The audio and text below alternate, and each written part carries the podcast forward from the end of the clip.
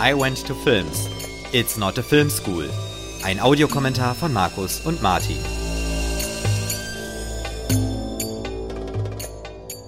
Herzlich willkommen zu einer neuen Ausgabe von I Went to Films. Heute wieder mit Martin und Markus.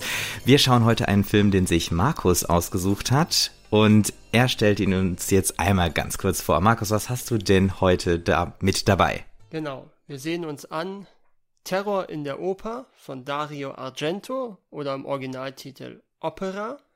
Äh, ich würde auch sagen, dass wir ihn jetzt auch bei dem Titel belassen, weil es auch leichter zu sagen ist. Finde ich gut. Ähm, ausgewählt habe ich ihn, weil ich erstens ein großer Freund von Argentos Schaffen bin, im Allgemeinen. Großer Freund des italienischen Genrefilms. Ja, wir hatten ja auch schon mal einen Italo-Western. Und äh, machen uns jetzt also auch an ein anderes, sehr italienisches Genre, nämlich den Giallo. Ja, ich weiß nicht, Martin, war das dein erster Giallo eigentlich auch? Ich weiß, es war dein erster Argento. Ja, ich glaube, es war auch der erste Giallo, ja. Okay, also Giallo, vielleicht auch nochmal für alle Zuhörer, äh, ist ein italienisches Filmgenre. Das sind Filme, die meistens so am Rande zwischen Krimi und Horrorfilmen entlang schleichen, können auch mal übernatürliche Elemente haben, manchmal auch ganz klassische Thriller-Stories einfach nur, zeichnen sich vor allen Dingen durch eine sehr explizite Darstellung der Mordszenen aus und auch durch eine sehr starke Fokussierung auf den Täter. Und auch gerade so eine äh, explizite Darstellung der Täter mit schwarzen Handschuhen, was wir hier ja dann auch noch gleich sehen werden. Äh, heißt auf Deutsch übrigens Gelb Giallo und rührt von einer Buchreihe her, die viele Groschenromane rausgebracht hat in Italien die gelbe Einbände hatten. Also ein bisschen wie unsere Reklamhefte. Ja, nur, nur nicht ganz so das äh, Niveau. Alles klar. Aber wir also sind ja auch nicht. Die, ich glaube, die Edgar Wallace Filme, äh, Bücher kamen da auch raus in Italien. Ja, okay. Ja, schön. Ja. Dann äh, würde ich sagen, wir genau. äh, starten mit dem Film. Also wir sind ja. wieder bei äh, genau am Anfang. Und Achso, doch, ich habe noch einen Grund, warum ich gerade diesen jetzt ja, ausgewählt auf jeden habe. Fall. Und zwar ähm, auch in dem Hintergrund, dass du noch keinen Argento gesehen hattest vorher. Das ist nämlich meines Erachtens von den guten Argentos derjenige, in den man am besten reinkommt. Ah, ja. ja denn Argento hat zwar sehr viele Stärken, gerade im Bereich audiovisuelle Darstellung, aber er hat auch Schwächen, gerade im Bereich Drehbuch. Und bei Opera, finde ich, kommt das nicht so sehr zum Tragen, die Schwächen, sondern da sieht man mehr die Stärken. Bei mir hat's funktioniert, also beim äh, Vorbereiten und beim Schauen. Ich ähm, bin gut damit klargekommen und äh, wir schauen jetzt mal, was äh, passiert, wenn wir ihn uns jetzt zusammen angucken. Mhm. Und äh, ich würde einfach mal kurz runterzählen und dann starten wir den Film. Wir gucken vielleicht kurz vorher nochmal, wir gucken die Blu-ray-Version und genau. zwar in der äh, Original die Originalfassung, genau. nicht die Exportfassung, genau, die ein bisschen wichtig. geschnitten wurde. Mhm, sondern wir gucken das Original in der Blu-ray-Fassung. Wir gucken aber auch die deutsche Synchro. Genau. Mit Ausnahme der paar Einsprengsel, die äh, für die Exportfassung, äh, für die internationale Fassung nicht synchronisiert wurden. Richtig. Dann zähle ich mal runter von 3 auf 0 und auf 0 geht es dann los. 3, 2, 1, los. So, und wir beginnen schon mit einem ganz wichtigen Thema, das Auge des Raben. Ja? Also Sehen ist ein ganz wichtiges Thema, nicht nur in dem Film, sondern generell bei Argento und auch generell in Jolly ist das ein, durchaus ein Thema. Und Argento setzt hier schon gleich das Zeichen mit dem Augen des Raben, was ja dann auch später im weiteren Verlauf, Achtung, wir spoilern, äh, ja dann den Täter auch identifizieren wird. Die Augen des Raben. Ich finde gerade hier ganz am Anfang den Einstieg unglaublich spannend gemacht von den Bildern. Ähm, wir haben ja erst das Auge gesehen und das wirkte so ein bisschen wie der Blick ähm, in ähm, die Rückwand von einer Fotokamera. Mhm. Ne, also ein bisschen wie Kamera obscura oder irgendwie sowas. Ja. Ne? Also es hatte dieses Produkt, Projekt, Projektionselement. Und jetzt in der zweiten Einstellung sehen wir den Raben und die Kamera bewegt sich ein bisschen. Äh, aber wir haben noch nichts vom Raum richtig gesehen. Jetzt wird noch mal ein bisschen geschnitten. Wir sehen den Raben noch mal von einer etwas anderen Seite. Dann wieder das Auge. Und wir merken schon, wir sind in einer Oper. Wir haben ja auch den Titel gleich am Anfang schon eingeblendet bekommen. Ja. Aber wir haben noch keine anderen Personen gesehen. Und wir hören jetzt halt ne, die, die proben gerade äh, das Opernstück, wir hören die Sängerin und wir sehen hinten den Maestro am Dirigieren, aber alles in der Unschärfe. Ja. Und man hat so ein bisschen das Gefühl, dass der Rabe so ein bisschen mit imitierend mitsingen würde, ne? Ja. Deswegen fühlt sie sich ja jetzt auch so ein bisschen angegangen von den Raben. Das finde ich jetzt auch eine ganz spannende Szene. Das merkt man jetzt so langsam. Das scheint ja ihre Perspektive zu sein, die wir jetzt haben von der Sängerin.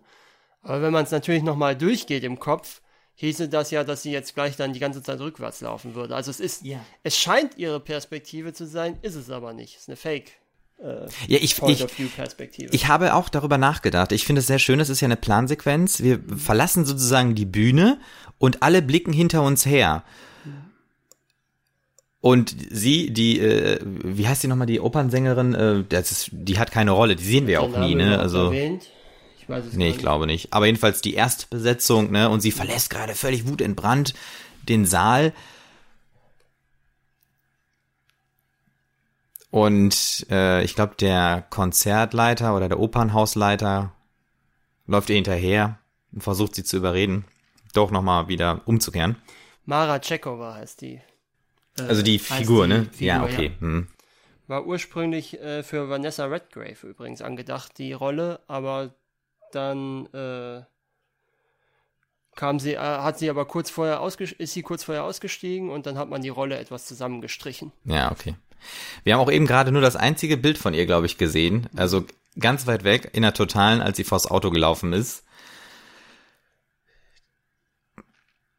Und jetzt, das ist auch, auch relativ wichtig, ne? Weil die Uhr, die jetzt da hochgezogen wird, und hier haben wir auch wieder eine Uhr auf dem, 6.30 auch jeweils. Ja. Also 16.30 auf 6.30.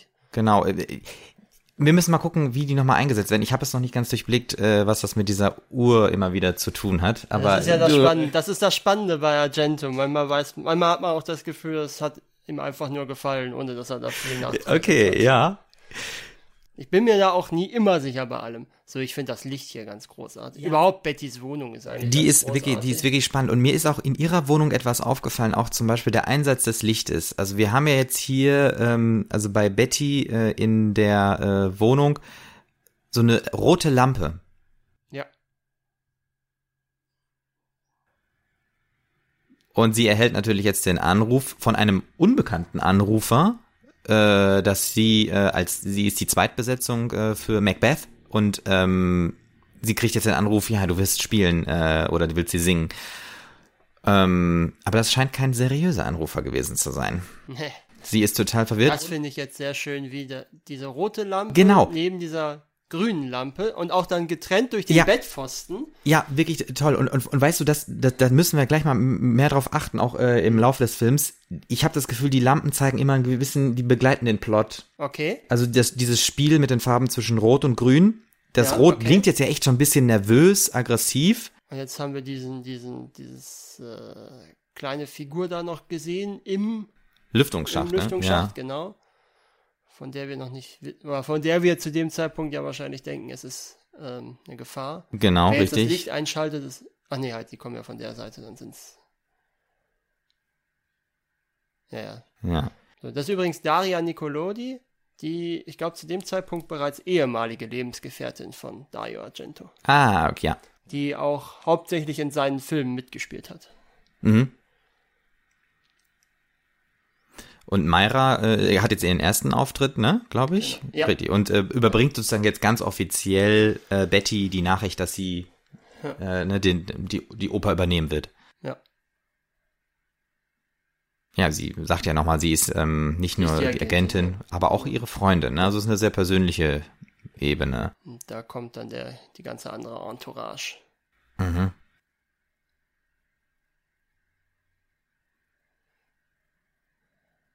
Ja, wieder der Blick nochmal. Oh, wir sehen jetzt auch einmal aus dem Lüftungsschacht Ja. durch die Gitter in die Wohnung rein. Also wir kriegen, ihr, ihr Zimmer hat sich schon in dieser kurzen Zeit äh, durch so unterschiedliche Blickwinkel gezeigt.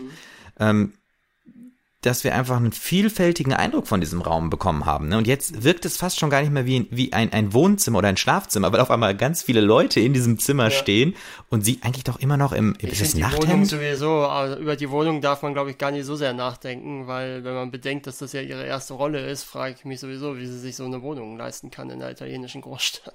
Das ist eine Riesenwohnung. Ja, das stimmt. Mhm. Ja. Aber gut, dass wir kein äh, Politik-Podcast äh, sind. Ähm, ja. Sonst müssten wir noch den Wohnungsmarkt äh, mhm. mit besprechen. In den 80ern. In den 80ern, ja. In einer italienischen äh, Mittel- oder Großstadt, ne? Ja. Wird nie erwähnt, wo es spielt, ne? Das, das wollte ich dich auch noch fragen. Wir wissen nicht, wo es spielt. Also es spielt auch keine Rolle. Nee. Also man hat natürlich aufgrund der Oper relativ schnell das Gefühl von Mailand. Mhm. Äh, ist die Opernszenen sind gedreht worden in der Oper von Parma. Mhm, ja. Bei Parma war ich auch schon mal, ja. ja. Aber es wird nie explizit erwähnt. Ja. So. Ja, ähm, jetzt. Ian Charlson als genau. Regisseur, der sich laut eigener Aussage an Argento angelehnt hat, als er die Rolle dann gespielt hat, was Argento überhaupt nicht gefallen hat, weil er nicht wollte, dass man äh, den Film so autobiografisch liest. Mhm. War auch seine letzte Rolle. Der war da schon HIV-positiv. Ah, okay. Ist, also er hat noch mal für Fernsehen irgendwas gemacht, aber es war seine letzte Kinorolle. Okay. Vor ja. seinem Tod.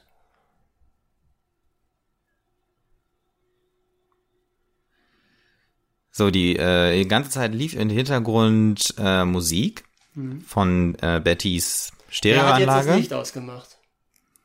Ja, das ist eine gute Frage. Wir schwenken jetzt rüber, äh, zurück äh, ins Regal, mhm. wo die Lampen steht, wo die Stereoanlage steht, ne, und die grüne Lampe ist aus. Videokassetten, ja. Genau.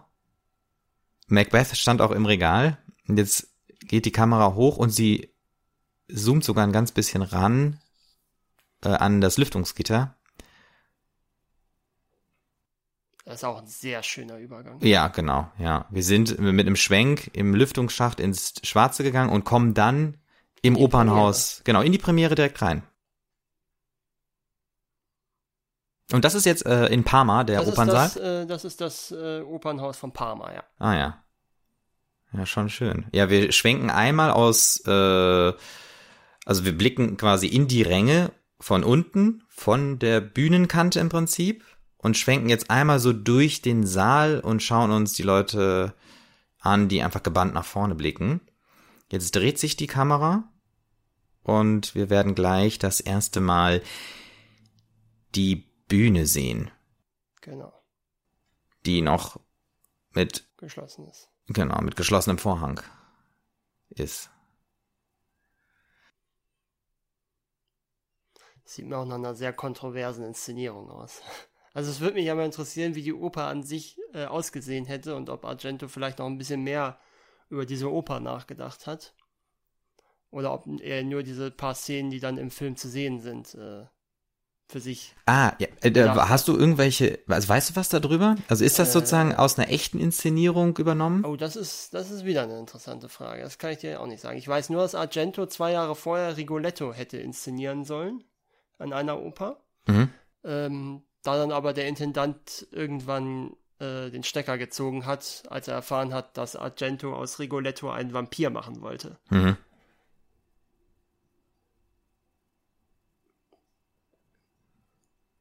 So, wir sehen hier die ganze Aufregung hinter der Bühne.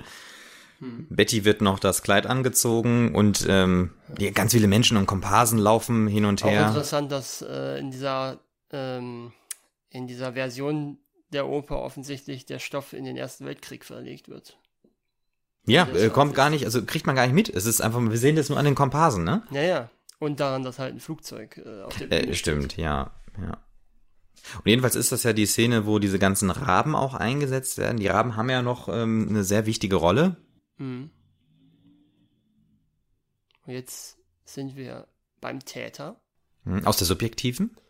Ist es wirklich seine subjektive? Eigentlich, ich habe das Gefühl, die Kamera ist eigentlich zu niedrig für. Stimmt, für es wäre, als, als würde er sie in der Hand halten, ne? Ja. Und mit nach oben ja. nehmen die Kamera. Genau, das ist so ein bisschen die Perspektive. Ja. Genau. Stimmt. Ja, äh, warum er das gemacht hat, weiß man nicht. Also vielleicht wollte er es ein bisschen heimlicher machen alles. Ja, irgendwie so, ja. Oder eben um zu zeigen, es ist nicht die Subjektiv. So wie wir vorhin Mhm. bei Mara Tschekova eben nicht aus ihrer Perspektive, sondern eigentlich von ihrem Hinterkopf ausgeguckt haben. Richtig. Ich meine, wir haben ja schon viele so subjektiv anmutende Bilder Mhm. gehabt. Ne? Selbst auch, äh, Auch vorhin, wo wir dann in Bettys Wohnung rein sind, genau. Ja, richtig. Ja. Ist das dieser, dieser, dieser spezielle Stil vielleicht, den man da erkennt äh, für diesen italienischen Film? Ja, also es gibt durchaus. Also für den Giallo, ne? ja, also, ja, es gibt durchaus solche Perspektiven. Das ist jetzt aber nicht das Hauptding. aber Okay, naja, ja. das gibt's häufiger. Ja, ja. Ja, wir irren jetzt äh, quasi im, äh, also hinter den Rängen außen sozusagen, Mhm. durch die Gänge. Und jetzt beschleunigt sich die Fahrt auch. Es gab eine kurze Blende. Und jetzt sind wir oben in der Loge. Und gucken runter auf die Bühne. Oh, und jetzt sehen wir sie das erste Mal singend, oder? Oder haben wir sie vorher ja, schon gesehen? Nee, nee. Nee, ne? So, das ist so ein typisches Giallo-Motiv, die schwarzen Handschuhe des Mörders. Mhm. Eigentlich ein ganz cooles Bühnenbild, ne? Das ist ja schon Ja. beeindruckend. Auch mit dem Totenkopf, der da ist. Ja. Den Raben.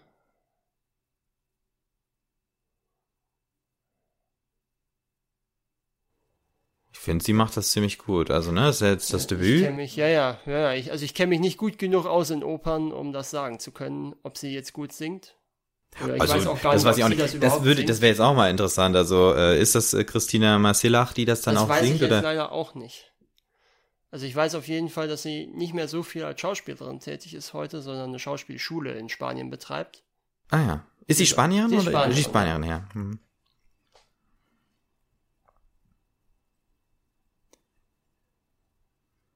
Jetzt haben wir wieder diesen Blick mit äh, Fernglas, was ja so ein bisschen auch aussieht wie dieses, dieses Augen, dieses Runde, ne, was wir auch im Ja, Auge ja. des Raben hatten. Und jetzt haben wir diesen Rückblick, diese Ja, Rückblende. den habe ich, muss ich sagen, nicht verstanden. Die überhaupt nicht erklärt wird auch. Ne? Also wir sehen ja jetzt quasi die Erinnerungen von, ähm, von, von, von Santini, wie er äh, für Bettys Mutter diese Frauen umgebracht hat.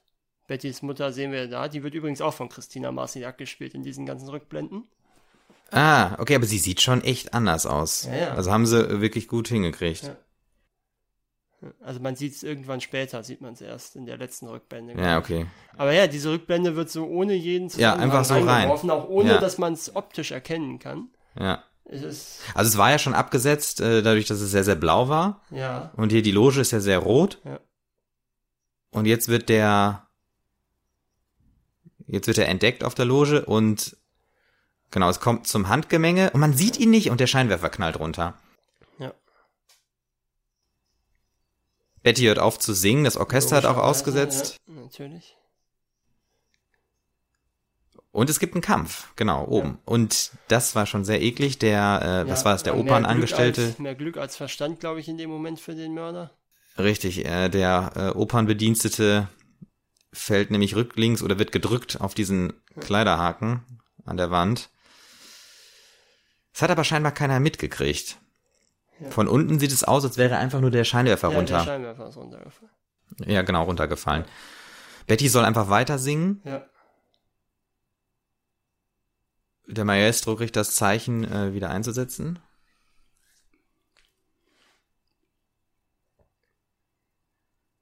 Ja, es ist schon echt beängstigend, die Situation. Ja, naja, es ist nicht das angenehmste Debüt. Äh, nee, nein, nein. Also es wird auf jeden Fall ein Debüt sein, an das- an das sie sich erinnern wird. Sie ist auch total nervös. Ein Rabe hat sich gerade einmal kurz äh, über ihren Kopf hinweg gesetzt. Aber jetzt hat sie sich ja wieder gefangen. Ja, das Publikum sitzt auch wieder.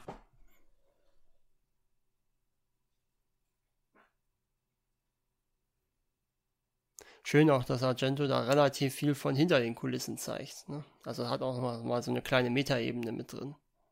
Ja, wie alle so gebannt auch gucken und äh, wie, wie, wie, wie Marco auch, äh, sage ich mal, mit dem Headset auf dem Kopf das Ganze natürlich Mhm. ganz ange, angespannt äh, folgt.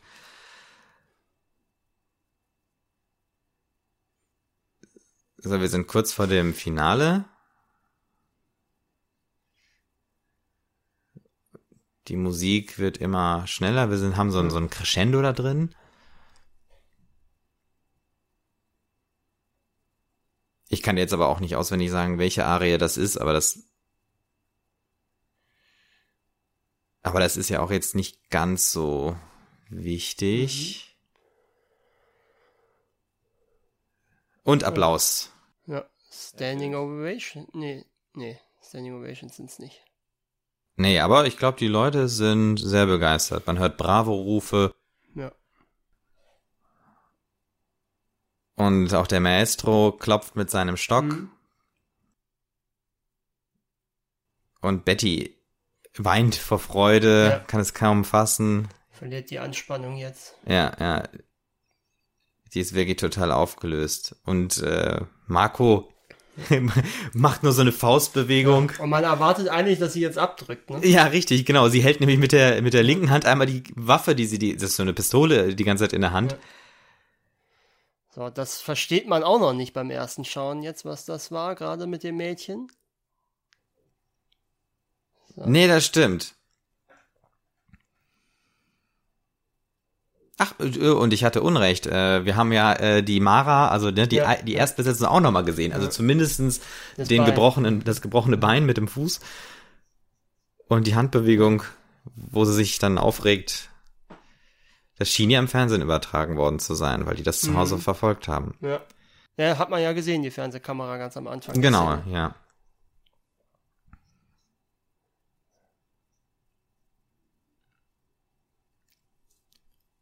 Also so richtig freuen kann sich Betty nicht. Sie ja, gut, ja, äh, ist ja auch etwas. erstmal, also das ist ja auch eine Situation, wo du erstmal Anspannung abfallen lassen musst, glaube ich. Ja, das stimmt. Ja. Hm. Ja. Also Mira hat ihr gratuliert, Marco natürlich auch jetzt nochmal. Und vor allem jetzt, Ja. Marco schwört Betty nochmal darauf ein, dass diese Schwierigkeiten nichts mit Macbeth zu tun Also mit Haben. dem Macbeth-Fluch, ne? Genau, der sozusagen auch bei diesen, äh, bei diesem, ne, äh, Vorführungen irgendwie immer dabei ist. Und Ja. Ich meine, noch bei der, äh, bei der, beim Debüt, ne? Hm. Also von ihr. ja.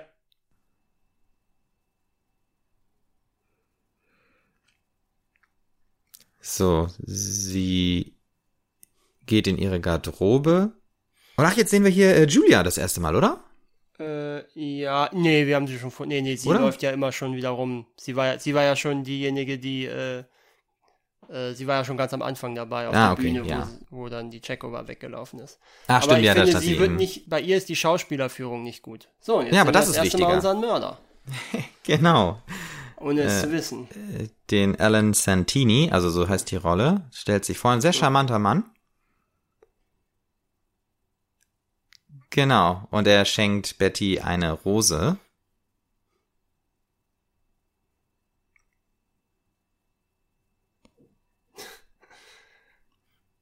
Ja, und Ja, ist jetzt. alles sehr, ist eigentlich eine sehr seltsame Situation, ne?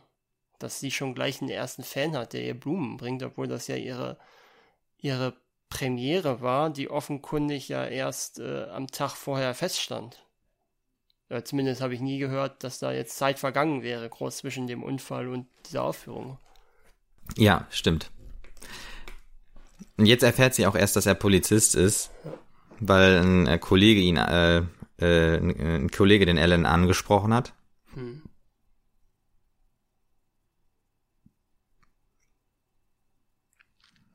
Alan bedankt sich fürs Autogramm und Betty schließt die Tür. Jetzt ist, kommt der Freund rein, ne? Ja, genau. Wobei er ja nicht, er hat ja keine so große Rolle im Film, wenn man ehrlich ist. Nee, man merkt auch so ein bisschen, also ich weiß nicht, was er macht, aber das sieht so ein bisschen aus, er Er wirkt ist- viel jünger als sie, so von der, äh, ähm, ich meine, ja, so vom, vom, vom Typ, Okay. sofern man das Also beurteilen er ist, kann. der, ich- er ist der Bühnenmeister, glaube ich. Ne? Wird, glaub Ach ich, so. Ich glaube, nach seinem Mord wird das irgendwann mal in den Verhören erwähnt, dass er der Bühnenmeister war. Okay.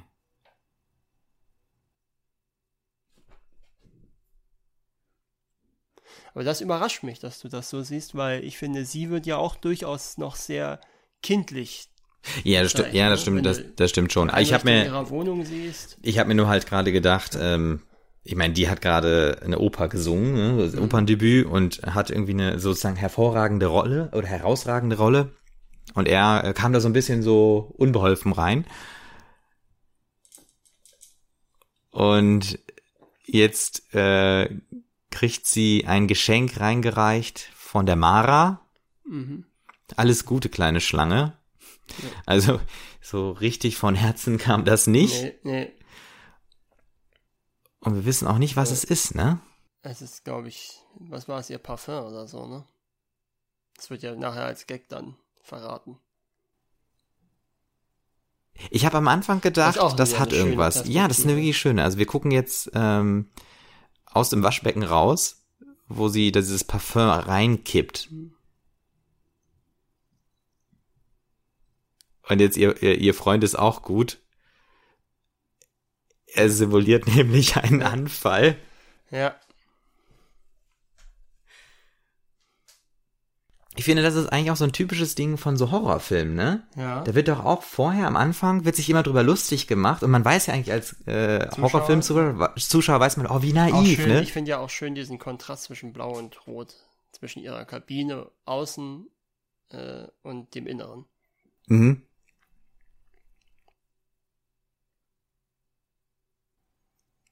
Ja, dieses Bild, äh, das ist, ist das das Herz oder das Gehirn? Das ist das Gehirn. Das soll, glaube ich, den Wahnsinn darstellen. Also so sehen das viele, dass Argento Okay. damit den Wahnsinn mit diesem pulsierenden Gehirn darstellen will. Wir haben ja Okay. jetzt auch wieder eine Rückblende. Ja, er kriecht da irgendwie über so ein, also wir sehen niemanden, aber die Kamera geht halt durch so ein, Das ist sowieso ein ganz Boden. komischer Raum alles. Ne? ja, Das ja, ja, und jetzt wieder so eine Wendeltreppe So ein runter. irreales Gebäude.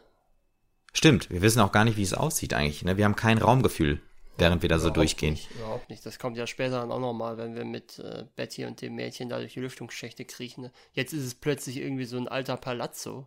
Ja. Äh, Und wir haben auch so ganz sphärische Musik, ne? Ja, ja, genau. Das ist das Einzige, was überhaupt nur andeutet, dass das hier jetzt eine Rückblende ist, finde ich, diese Musik.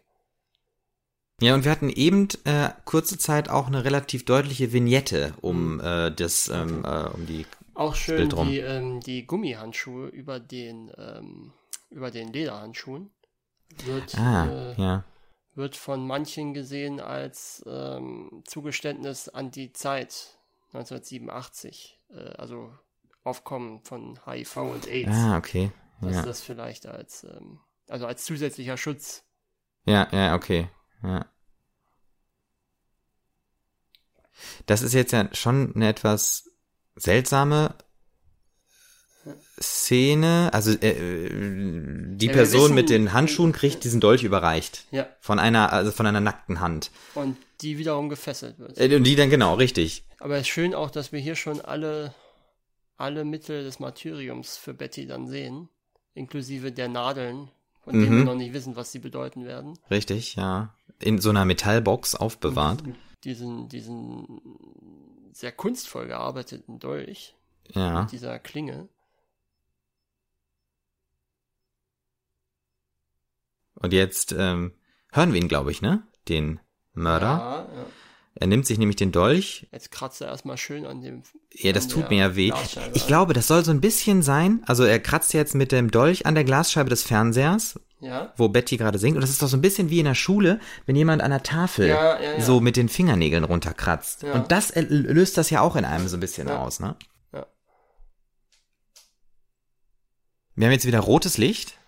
Genau, und er will jetzt ihre. Er zerstört jetzt die Garderobe, ne? Ja, ja, Ah, er ja, genau. zerschneidet Ja, jetzt ja, das Kleid genau, und genau, genau. den einen Raben. Ja. So, und das Ra oder die Raben sind ja dann später diejenigen, die ihn enttarnen werden. Und es gibt tatsächlich häufiger bei Argento, dass Tiere Mhm. im Finale noch helfen, den, äh, den Hauptprotagonisten. Ja, das ist mal mehr, mal weniger gelungen. Also in, in, ähm, im Vorgängerfilm äh, ist es zum Beispiel nicht sehr gelungen. Mhm. In dem Film finde ich es eigentlich ganz gut eingesetzt mit den Raben. Ist äh, denn dieser, also ist Opera denn ein Film, der ähm, eher zu den früheren oder zu den späteren Filmen gehört? Äh, Opera ist für viele der letzte gute Argento tatsächlich. Hm. So, also Argento hat Ende der 60er angefangen, glaube ich. Ende der 60er, anf- also war so 15 bis 20 Jahre zu dem Zeitpunkt im Geschäft und dreht ja bis heute Filme. Also es ist so Mhm. ungefähr auch so die Mitte seines Schaffens. Mhm. Okay. Und äh, gilt dann auch für viele als der letzte gute Argento tatsächlich. Ja, ja. Weil Argento sich in den späteren Filmen, also ich, ich habe tatsächlich keinen der nachfolgenden gesehen bisher, aber er hat sich dann wohl weiter wegbewegt von seinen Stärken und hat sich dann mehr auf Drehbuch, Drehbuch und Story äh, verlagert, was aber eben nicht so gut ist, wenn du dich auf deine Schwächen fokussierst, anstatt auf deine Stärken. Ja. Jetzt haben sich die Raben da befreit von selbst, selber ne? befreit, die haben sich ja. selber befreit und stören den Eindringling So, und jetzt beim Zerschneiden des damit hat er Kleides. sein eigenes Schicksal besiegelt. Genau. Er hat kurzerhand den Raben, der ihn dabei stören wollte, einfach mal geköpft, glaube ich, ne? Oder, oder irgendwie mit dem, mit dem Dolch auf da jeden Fall, attackiert. Auf jeden Fall ihn ja, tödlich verletzt. Ja. Und die, die Raben schieben echt Krawall, ne? So ein bisschen wirklich, als würden sie äh, Alarm rufen. Alarm rufen, genau. Ja. Und wir sehen ihn, auch das haben wir eben auch schon mal kurz, nur von oben. Wir haben kein Gesicht gesehen. Nee. Und hier auch dieses eklige, also die, diese Requisiten, dieser Stuhl oder Thron, der da so mit so Plastik überzogen ist. Mhm. Jetzt, also, jetzt äh, ah ja, okay, das ist schon echt ein bisschen. Aber wir sehen Nee, wir haben es nicht direkt. Und er lacht. gesehen. Also er hat, tötet den ja auch nur aus, aus Spaß und Erfolg. Das war jetzt genau. Ja. So, jetzt ist da was umgefallen und das Licht geht an. Grün, ne? Mhm. Grünliches Licht. Und der, was ist das, Hausmeister oder was? Kommt. Wahrscheinlich, Das ist ja. irgendwie so ein Hausmeister, ja. Nachtwächter, irgendwie sowas. Und der ja eben, das Phantom oder was auch immer, verschwindet durch einen Ausgang. Und der Hausmeister findet die toten Raben. Und natürlich auch, viel wichtiger, das äh, kaputte Kleid. Ja, es sieht jetzt erstmal wirklich so aus, als, als hätten die äh, da rumrandaliert, ne? Hm. Aber auch hier, ne, die, wie du vorhin ja sagtest, äh, die Raben wollen sozusagen Hinweis geben. Sie versammeln sich ja vor der Tür, wo der Ja. Unbekannte hin verschwunden ist.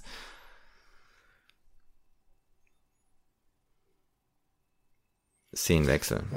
Jetzt sind wir bei Bettys Freund, was auch ich, eine ganz seltsame Location ist. Das ist ja auch so ein richtiger alter Palazzo, äh, bei dem ich mich auch frage, wie jemand in dem Alter sich den leisten kann als Bühnenmeister.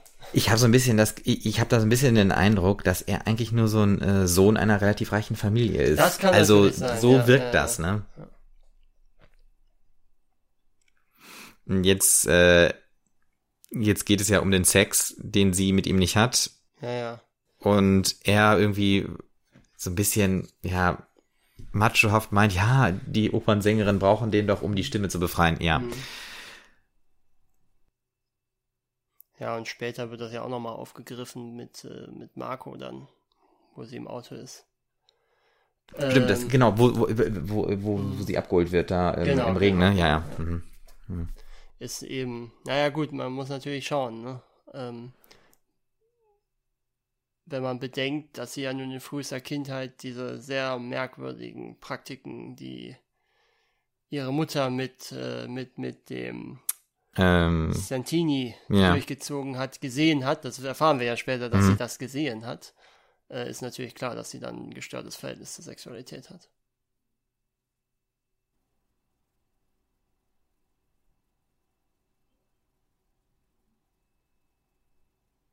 Da hinten ist auch so ein Riesenglobus in dem Zimmer. Ja, ja, ja, das ist, das ist eigentlich ein Museumsraum, ne? Das ist kein, kein echter Wohnraum, außer, die, halt, außer dem Bett eben. Aber ansonsten. Genau. So, und der Täter kommt auch von irgendwo einfach her, mhm, einfach aus dem Bildraum raus.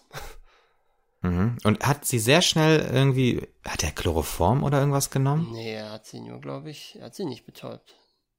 Ach stimmt, sie ist ja jetzt schon sofort wieder wach. Aber sie hat nämlich kurz dann mal so, so leblos da gelegt. Ja, das ist einfach vielleicht auch eine Drehbuchschwäche dann.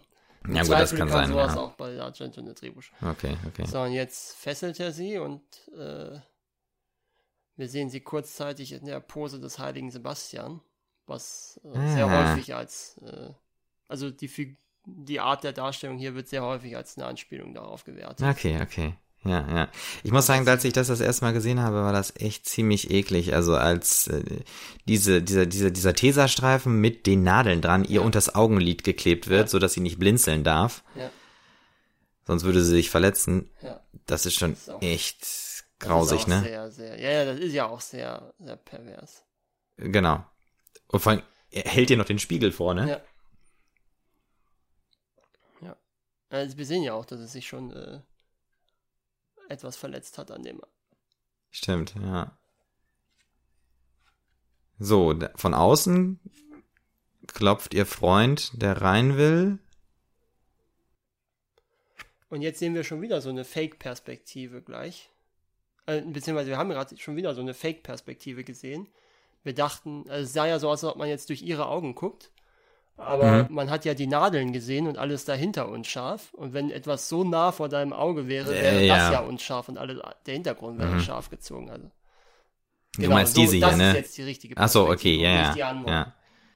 Die andere, ich glaube nicht, dass du etwas was so nah vor deinem Auge, das ist auch stark. Stimmt, ja, das ist davor- wirklich stark. Und Also jetzt das, wie das ja, Messer hier so durchschaut. genau, durch den Unter, äh, ja, oder unten am Hals rein, durch den äh, Kiefer. Und das ist mir auch zum Beispiel aufgefallen, jetzt bei dieser Kampfszene, die ja unfassbar blutig ist. Ja.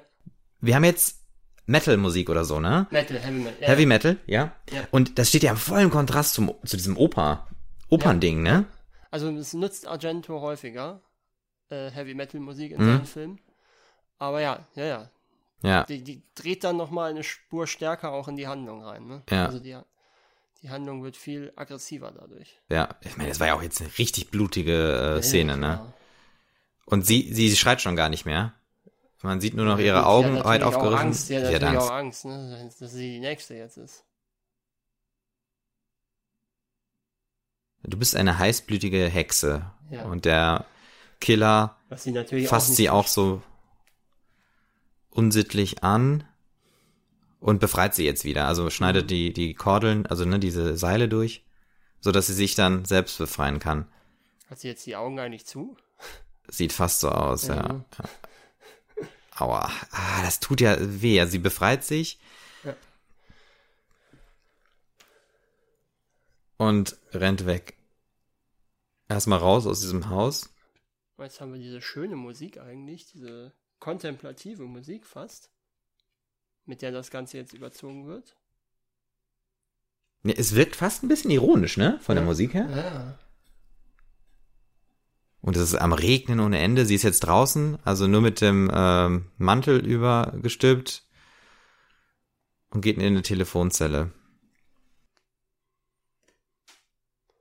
Ja, und gibt jetzt einen anonymen Hinweis einfach nur, ne? Ja, stimmt.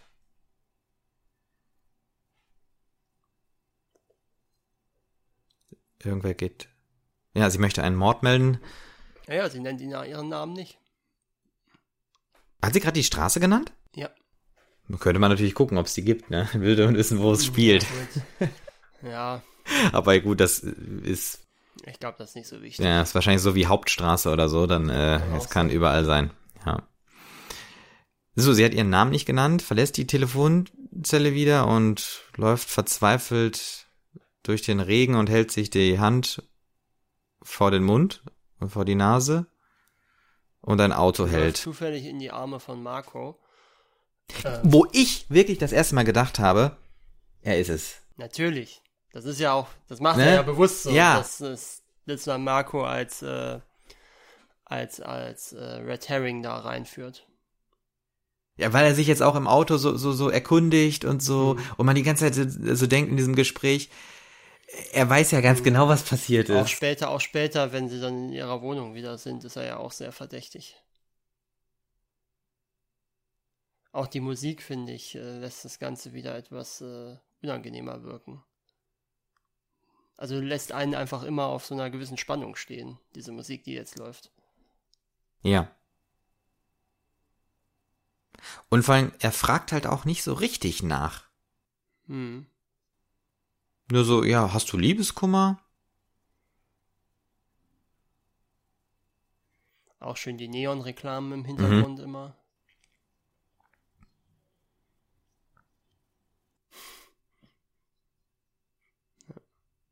Ja, jetzt, ist, ja, jetzt, jetzt kommt das ist, Gespräch, von dem ich vorhin meinte. genau. Ja, stimmt. Jetzt äh, antwortet äh, Betty dem Marco ja eigentlich, was sie ihrem Freund hätte antworten sollen. Ja. Ähm, Also, dass viele Menschen halt glauben würden, die äh, Sängerinnen bräuchten vorher Sex, bevor sie auf die Bühne gehen. Mhm.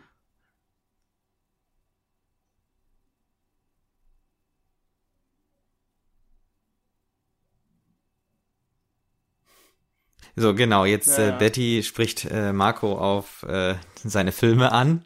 Ja. Was ihn dann wieder noch mal anrüchiger werden lässt, ne? Ja, ja, so in wie, er das seiner. auch, wie er das ja auch so offen sagt. Weiß er eigentlich schon, dass jemand ermordet wurde? Ich glaube, er weiß es nicht. Er erfährt es auch einfach nicht. Und aber er, er er fragt, nee, genau, sie sagt es nicht und äh, er fragt aber auch nicht so weit nach. Komm, lass uns gucken oder lass uns jemanden anrufen, sondern er nimmt sie einfach nur nur, mit. Auch eine schöne Kamerafahrt hier hoch in ihr Apartment. Stimmt, ein ganz neuer Zugang eigentlich zu zu ihrem Apartment, ne? Den Ja. hatten wir so ja auch noch nicht. Nee.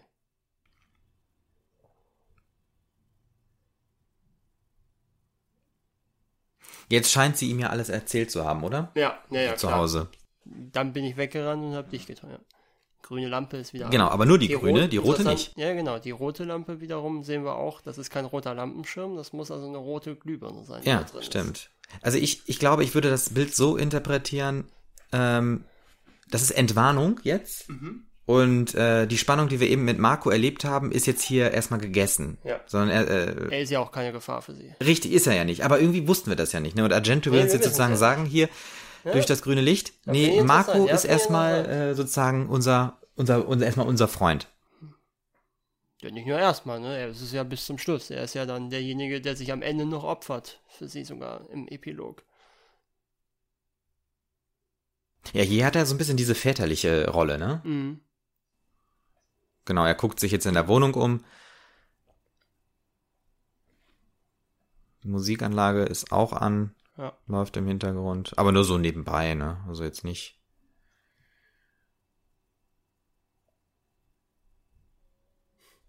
Jetzt Ja, das ist ja, ja, genau, jetzt diese, die Frage nach dem, ob sie einen Freund hat. genau, die zuerst sehr merkwürdig wirkt und dann erst konkretisiert er, was er damit meint, nämlich, äh, dass er diesen Typen da gesehen hat, der eventuell verdächtig ist. Ja, der aber, ja genau, richtig. Der stand scheinbar in der Telefonzelle. Wir gucken von oben aus dem Fenster raus. Aber so wie die Frage eben zuerst kam, äh, wirkte sie eben seltsam, dass er sie nach einem Freund fragt in der Ja. Situation. Ja. Der hat sie jetzt auch gerade zuerst angefasst. Ja, so auf die Schulter, ne? Dann zuckt Ja, sie dann- sozusagen und zusammen erst, und äh, Schmeißt sie sich in seine Arme. genau.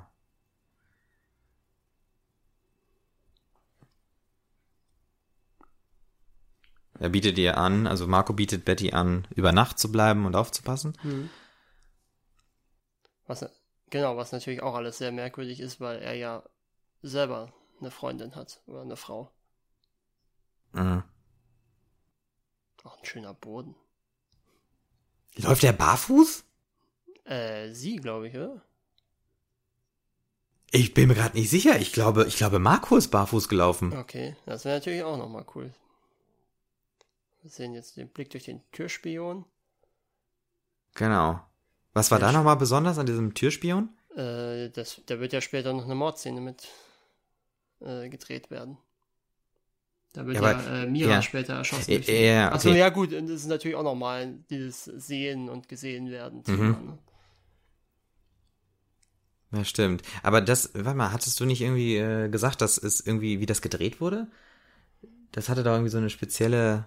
Äh, Haben die es durch den richtigen, oder hatten die nicht irgendwie so ein Rohr benutzt, äh, irgendwie so ein zwei Meter langes und haben da durchgefilmt? Das ist ja nicht wahrscheinlich der Original äh, Tür. Ich, ich weiß nicht, äh, kam mir jetzt gerade so. Ich meine, es irgendwo gelesen zu haben. Mhm. Marco verabschiedet sich und geht. Betty schließt hinter ihm die Tür und macht die Kette davor, dass auch ja keiner reinkommen kann. Betty fasst sich noch einmal durch den Kopf und streicht sich durch die Haare. Fasst in ihre Tasche und findet dort die Nadeln, die sie scheinbar noch hat oder die ihr zugesteckt wurden. So als kleine Mahnung. Ja. Oder die sie einfach selber, die halt beim Rausfliegen vielleicht auch in die Tasche gefallen sind. Oder so. Wobei die sehr, sehr äh, sauber aussahen. Ja, wie, als, sag ich mal, als, wie, wie so ein neuer Satz. Ja.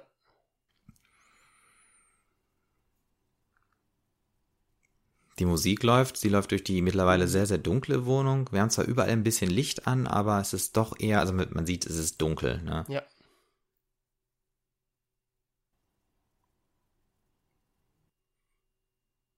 Jetzt geht's in ihr Schlafzimmer wieder rein. Ja, und die Kamera Ja, geht nach geht. oben Zu den Lüftungsschächten. zu den Lüftungsschächten, ja. Und wir sehen, dass da hinten auch wieder irgendwas mit Licht passiert, ne? Mhm. Aber interessant, ne? Argento führt hier zwei, zwei Elemente ein, bei denen wir denken, ah, das ist der Mörder und den eigentlichen Mörder haben wir eigentlich lange nicht im Verdacht. Ja, das ist aber gut, ja. Ja. Betty hat sich irgendwas eingeworfen, irgendein, irgendein Beruhigungszeug oder so, ein Mittel. Ja, ja. Und jetzt hat sie aber irgendwas gehört Das Telefon. und das Telefon klingelt, ja.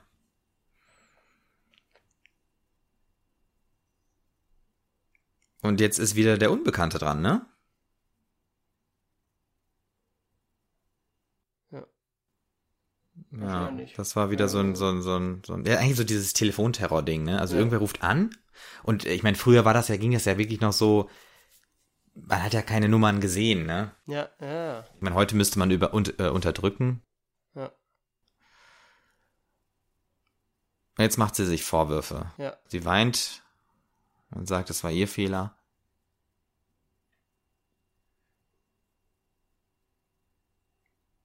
Und weiter läuft die Musik.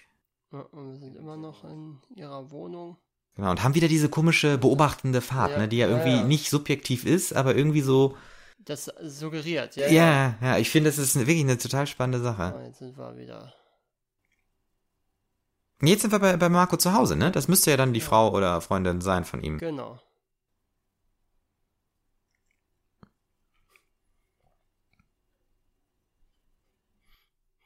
Also ich glaube, also wenn ich sowas höre, ne, Empfehlung an den Regisseur, kehren Sie zum Horrorfilm zurück und verlassen Sie die Oper, äh, glaube ich Argento auch nicht hundertprozentig, dass das überhaupt nicht biografisch ist.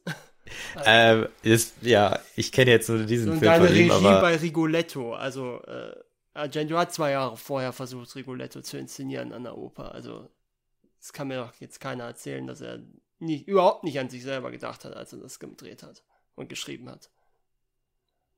Ja, ja, aber ich würde das auch verneinen, auf jeden Fall, weil ich meine, das ist immer das naheliegendste zu sagen, es ist biografisch. Irgendwie ist das ja, also Kunst ist ja irgendwie immer auch biografisch. Auch das eine fand ich eine schöne schöne Übergabe, ja. genau. Der Inspektor ist wieder da, der Alan Santini, und hat äh, Federn gefunden. Mhm. Und wir haben eine drehende Kamerabewegung gehabt. Ja, Also um 90 Grad, ne? ja. Das, das ist jetzt so ein bisschen diese Situation irgendwie wie diese Mörderspiele, die man auch irgendwie zum Beispiel bei Krimi-Dinner oder so spielen kann. Ja. Alle sind in einem Raum und der Inspektor führt ein und erzählt, welche Genau. Verdacht, was also es wenn für das jetzt Verdachte ein gibt. Agatha Christie-Film wäre, wäre das jetzt schon das Finale. Okay, ja. Das ist ja die, die Standardsituation bei Agatha Christie, dass äh, der Ermittler dann am Ende alle Motive erstmal durchgeht und alle ausschließt, bis er dann beim letzten Täter ist. Mhm.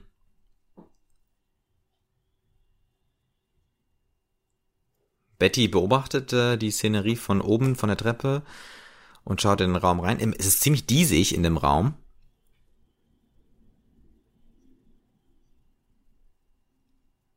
Der Inspektor befragt jetzt die, äh, die Mitarbeiter. Und es geht jetzt darum, wer die Raben getötet hat. Und einer der Mitarbeiter hat halt die äh, Mara hieß die, ne? Die vor, Mara vorherige, die genau, die, ja. Weil sie ja gegen die, sie fand die Raben ja noch nie toll. Und jetzt kommt wieder die Geschichte, Macbeth bringt das Unglück. Ja, ja, genau.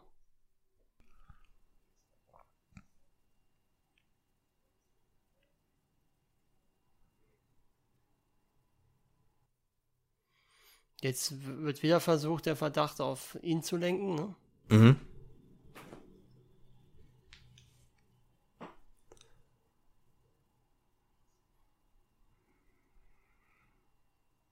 So, Julia beschwert sich bei Marco, dass sie ja das Kleid jetzt endlich reparieren oder retten muss. Eigentlich retten, ne? Ja.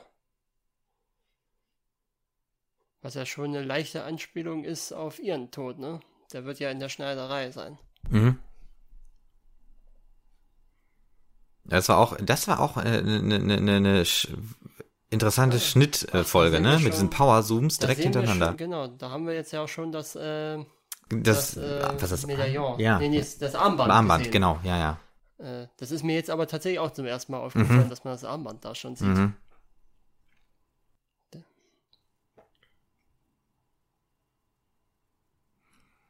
So, wir gehen mit Julia mit. Äh, sie geht in die Schneiderei und versucht jetzt natürlich das Kleid. Also sie ist genervt, aber sie ist ja, sie wird glaube ich immer als genervte Person gezeigt, ne? Ist ja immer, das ist ja immer an allem, was sie hasst ja Marco offensichtlich. Äh, Genau, ja. Aber es ist auch ein seltsamer Raum irgendwie. Eigentlich ein Arbeitsraum äh, und gleichzeitig hast du da hinten diese Vitrinen mit den ganzen Kostümen wie in einem Museum drin stehen. Ja. Ja.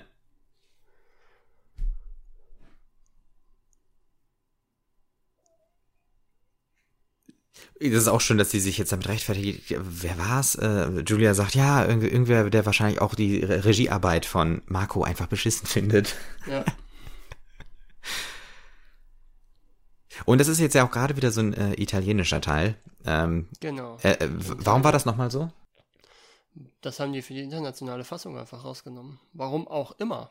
Deswegen weiß gibt es keine die- Synchronisation davon. Genau, ja, ja. Muss, wurde ja so, wäre ja so nie gezeigt worden in Deutschland. Ähm, die wollten den im Kino rausbringen in Deutschland. Mhm. Aber die FSK hat 25 Minuten Kürzung verlangt für eine Freigabe. Oh ja, also für Freigabe heißt äh, FSK 18, ne? Ja, Hm. im Kino. Und äh, das hätte sich nicht gelohnt. Ich meine, wir haben ja schon über, das ist auch eine schöne Kamerafahrt jetzt, Mhm. wir haben ja schon über das Thema Drehbuch und alles gesprochen. Jetzt stell dir mal vor, da werden nochmal 25 Minuten rausgekürzt.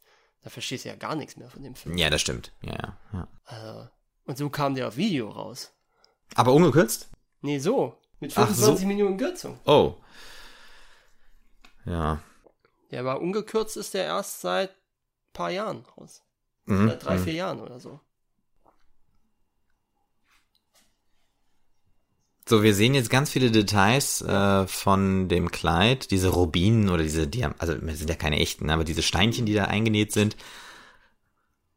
Und dieses Cuttermesser, mit der das Julia abschneidet, was wir aber jetzt erst sehen. Am Anfang hat man ja noch gedacht, weil das so close äh, war, so, so, so detailreiche Aufnahmen, dass, dass man gedacht hat, das ist jetzt wieder der, der, der, der Mörder.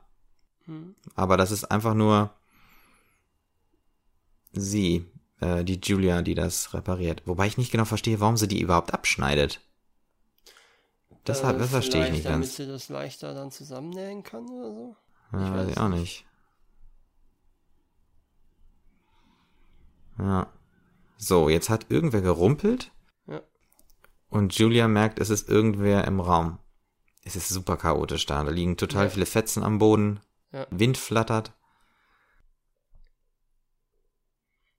Ist, halt auch ein sehr artifizieller Raum. So sähe keine Werkstatt wahrscheinlich aus, ne? Ja, und hier ist auch schön, wie diese Schere durch den Windstoß von Ja. dem Tisch runterfällt. Das ist ja auch so ein bisschen, man nimmt das ja vorweg, dass Ja. gleich Gefahr droht, ne? Ja. Also auch hier das, ist mit dem Messer die, wieder. Ist das die Schere, die er gleich verwendet? Ich glaube, das ist sie, ja. Jetzt entdeckt Jetzt Julia entdeckt das das Armband. Armband.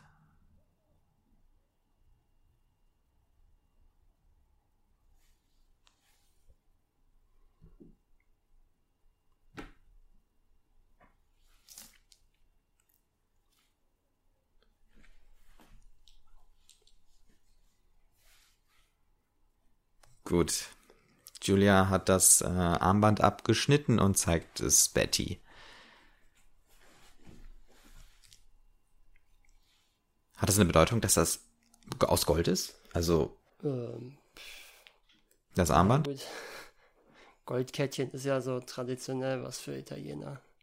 Das ist Klischee. Ah, okay, ja, gut, ja. Ich weiß es nicht. Nö, warum? Wir wissen ja auch nicht genau, was da drauf ist. Mhm. Das finde ich jetzt ganz komisch. Also, das finde ich irgendwie, ich weiß nicht, entweder ist es schlecht synchronisiert oder wirklich auch schlecht gespielt. Ich finde das Ja. total unüberzeugend, wie sie darüber nachdenken, ich habe doch irgendwo eine Lupe. ich habe doch eine Lupe. Hm, das müsst ihr irgendwie sehen. Jetzt sucht sie da so komisch. Also das, das ist so ganz Ja, ich komische. sag ja, ja, Argento ist nicht immer stark in der Schauspielerführung. Auch das. Ja, okay. Ja, das zum Da Beispiel, gibt's ja. manchmal, da gibt's welche, die ausbrechen. Es gibt dann einen anderen Film von ihm, Mhm. äh, da hast du das Gefühl, da gibt's einen Ermittler, der wirkt eher wie ein Comic Relief als wie eine echte Figur. Mhm. Ja. So, jetzt ist sie wieder alleine, ne? Ja. Nee, doch nicht. Nee, nee, Stimmt. Betty wird ja Betty ist in den hinten. Kasten gesperrt. Ja, ja, stimmt. Betty hat irgendwas umgestoßen. Das ist auch wieder so typisch dieses Horror-Film-Element, so dieses, man erschrickt sich vorher erstmal völlig aus ohne Grund, ne? Es Ja. ist gar nichts passiert. Obwohl die Gefahr schon da ist. Ja. Der muss ja schon da sein. Stimmt. Da hatten wir übrigens Jallo eben, ne? Weil das Tuch war ja gelb. Ja, ja. So, Madame Butterfly wird das wahrscheinlich gewesen sein, gerade was man da sah. Das Kostüm. Ja. Sehen wir doch gleich wieder das Gehirn, ne? Ja, da ist es. Jetzt haben wir so ganz komische Kunstaufnahmen gehabt. Ja. Und wir hören es auch. Wir hören, Ja. wie das Gehirn Wir sehen es jetzt ja auch, ne? schlägt. Diese, diese pulsierende. Stimmt, das sieht echt ziemlich cool aus. Ja. Und jetzt, Und jetzt kommt wieder die Hand wieder von da. hinten.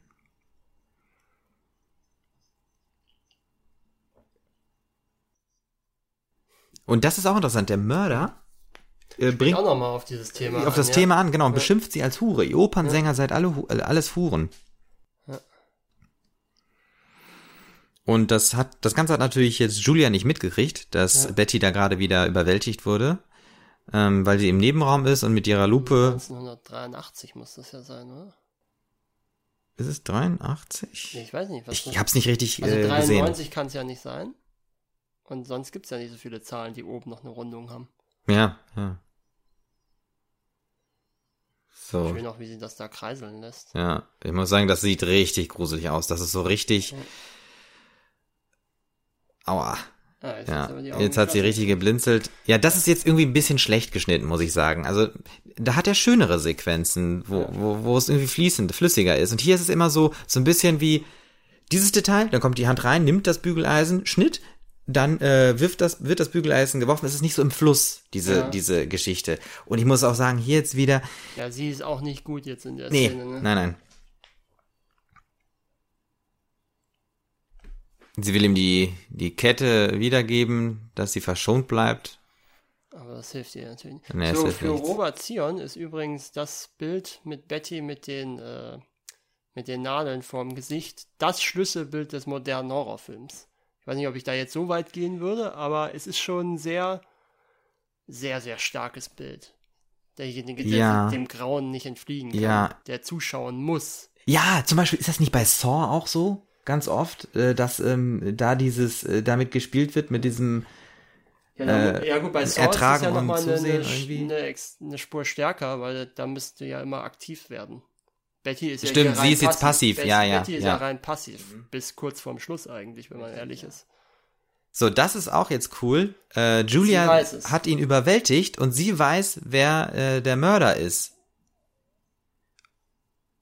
Halt- ja gut, das ist jetzt auch so eine ganz komische, dass sie jetzt Ja, dreimal abbricht, bevor sie den Namen nicht nennen kann. richtig. Ja, sie wollte gerade verraten, wer es ist und äh, der Mörder, ich sag, sag jetzt nicht Santini, sondern ich sag, der, der Mörder, den wir ja noch nicht wissen, wer er Ja. ist, äh, kann sie ähm, nochmal überwältigen. Und jetzt kommt die Schere. Und wir Ja. haben wieder Diese schöne Aufnahme. Metal-Musik. Ja, genau. Das schöne Kunstblut da Ja, rausspritzt. ja. Mit der Schere. Genau. Und das finde ich auch sehr eklig, wie die Kette dann in ihrem Mund Ja. fällt und verschwindet. ja. Das, das ist jetzt auch sehr. Das sehr eklig. Ja. Ja, ja, genau. Also der Mörder nimmt jetzt die Schere. Nee, ist es die Schere? Das ist die Schere. Ja. Aber die war wieder sauber, ne? Vielleicht eine andere Schere. Das könnte eine andere sein, genau. Und äh, fuhrwerkt äh, ihr in den Mund rum, um dann aber nicht an die. die Kette. Nee, genau, kommt nicht an die Kette ran, aber er will sie da wieder rausholen. Aber sieht nur, dass er Blut hat. Ah, und da, das war natürlich jetzt auch mal noch die Verbindung. Also ne, die, die, die Handschuhe mit äh, dem ähm, Blut, ja. mit dem Blut. Jetzt schneidet er ihr die Kleidung auf. Und wir sehen aber nicht, wie er sie gleich aufschneidet. Nee, das sehen wir nicht. Das, äh, wir sehen nur, wie die Schere von oben kommt und in irgendetwas reindrückt. Und wir hören's. Das ist Ja, halt, ich muss hören- sagen, das ist halt schon eklig. Ja, und das sehen wir eben auch. Ja, ja, und wir sehen, sag ich mal, den Kopf, der sich bewegt, also nur so Aber durch die sehen halt Stöße. Die, die explizite Szene. Nee, aber ich muss sagen, braucht man auch nicht sehen. Nee, Äh, nee. es ist, ich finde es unglaublich eklig. Und äh, jetzt sehen wir auch in so einer ganz kunstvollen Einstellung, wie Ganz langsam das. Äh, ja, das Armband wieder rauskommt. Natürlich blutig. Ja. Und Betty stöhnt und hat es die ganze Zeit natürlich beobachtet. Das müsste jetzt eine subjektive sein, oder? Das könnte jetzt eine richtige Subjektive sein, ja. Genau. Der Mörder kommt nämlich auf den Glaskasten hinzu. Sie hat ja was von einer, ähm, weiß ich nicht, das hat ja was, dieser Glaskasten, das hat ja was von, von so einer, ja, wie soll man sagen, so, so eine Heiligenstätte irgendwie, ne, wo so eine Figur irgendwie drin, Ja, ja. ne, so ein Reliquar oder so, ja. Womit wir wieder beim heiligen Sebastian wären. Ja.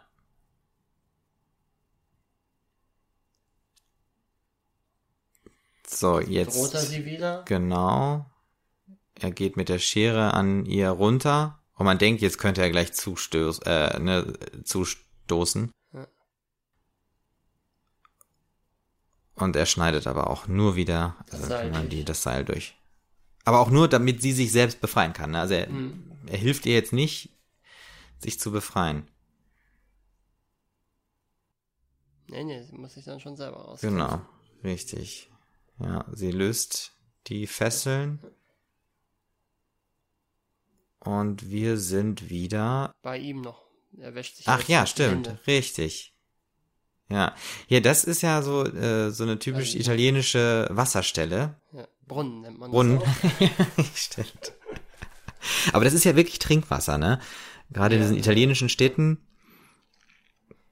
die ja zum Teil auch noch mit original römischen äh, äh, äh, Kanälen funktionieren. An so, einer, an so einem Brunnen wäscht er dieses Armband. Und wir sehen Betty diesmal wieder- Betty, genau, Betty wieder draußen, aber diesmal am Tag, nicht am Regen Ja. und an belebt aber auf eine trotzdem- belebte aber Straße. trotzdem völlig verstört. Völlig, ja, natürlich. Und jetzt haben wir diese, dieses skurrile Geschrei im Hintergrund, Mhm. also wir hören es nur. Und es wird auch schon wieder dunkler. Und Betty geht, Äh, für sich nach Hause sein, oder? und ich glaube, es ist das Polizeirevier, oder? Ja, genau. Ach so, okay. Ja, sie geht aufs Ja. Revier und trifft natürlich Alan Santini, der ihr sofort entgegenkommt. Ja. Und sie geben sich eine relativ lange Handschlag und er sieht dann Ja, ja. ihre Verletzung.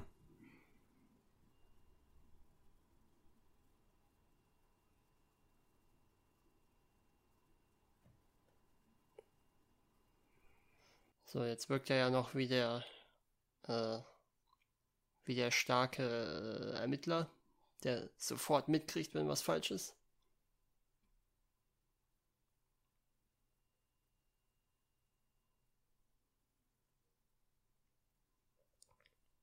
Jetzt erzählt sie davon, dass es wieder entsetzlich war. Eig- Eigentlich wiederholt sich jetzt ja gerade wieder ähm, das Gespräch wie zwischen Marco und ihr Ja. nach dem ersten Mord. Genau. Der, das wiederholt sich jetzt quasi genauso mit dem Alan. Ja, sie deutet ja jetzt an, sie wird fast wahnsinnig. Mhm. Ähm, das ist ja durchaus auch eine Lesart, die man dann zum Ende hin haben kann von dem Film, dass, äh, dass es ihr nicht gelungen ist, sich dem zu erwehren. Ja. Aber da können wir ja später nochmal drüber reden. Jetzt sagt sie nochmal, dass sie nicht weiß, wie er aussieht. Naja, ähm, Markus, wir sind ja schon etwas über die Hälfte Ja. rüber. Ähm, hast du eigentlich äh, irgendwie paar Infos so zu äh, so, so Auszeichnungen oder Preisen? War Hat der er nicht- irgendwie. Äh, also er hat ähm, bei, Moment, bei Fantasporto 1990 hat er eine Nominierung für den International Fantasy Film Award in der Kategorie Bester Film gewonnen. Äh, nicht gewonnen, sondern nur eine Nominierung. Nominierung, gehabt, ja. Aber mehr auch nicht. Okay. Also war jetzt nicht der, äh, der mit Preisen überhäufte Film. Aber gut, wenn er international schon nur gekürzt rauskam, in großen Märkten wie Deutschland eine halbe Stunde fehlte und ich weiß gar nicht, ob er doch in Italien war relativ erfolgreich, aber auch jetzt nicht so erfolgreich. Also Daniele Soave. Ja, also kann man da gar nicht groß was äh, zu sagen. Nee, also es gab keine, also es gibt keine Preise, die er gewonnen Okay, hat. ja, ja. So, jetzt tropft sie sich die Augentropfen rein. Und wir haben wieder grünes Licht, das muss man wieder dazu sagen. Licht. Sie ist zu Hause in ihrer Wohnung und es hat geklingelt. Und jetzt kündigt sich der Mitarbeiter von dem Alan Santini an, der Mhm. auf sie aufpassen soll. Und sie lässt ihn rein.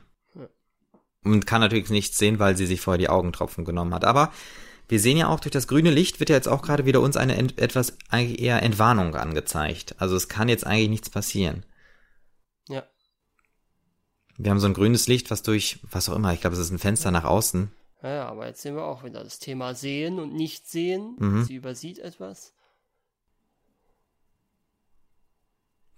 Aber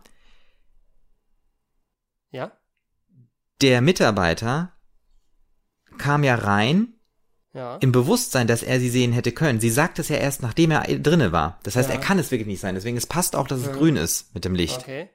Nur wir sind halt so verunsichert, dass sie es wirklich nicht sehen kann. Und ihre Lampe, guck mal, die ist auch in ihrem Zimmer. Ihre Lampe ist auch wieder grün.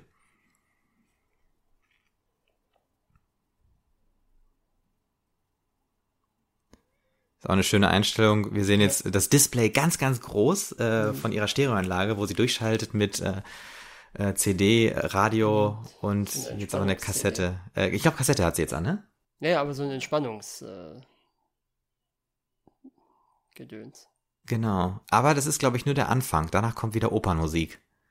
Erst kommt diese Ansage, entspannen Sie sich, lassen Sie sich fallen. Atmen Sie ganz langsam ein und aus. Und dann setzt, glaube ich, gleich die Opernmusik ein.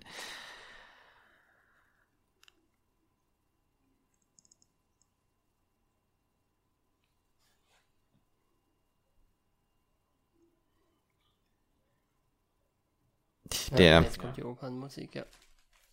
genau. Die Opernmusik ist auch immer nur innerhalb der Handlung. Ne? Das ist nie als, anders als die Metal-Musik, äh, äh, taucht die nicht als filmisches Mittel auf, sondern wirklich nur innerhalb der Handlung. Ja, das passt aber auch zur Oper, ne? Also so diese Unterscheidung zwischen Rezitativ und Arie. Hm. Ist dann vielleicht die Metal-Musik Arie und die Opernmusik Rezitativ? Weil im Prinzip wird ja immer bei den Morden wird ja eigentlich nur die rohe Gewalt dargestellt.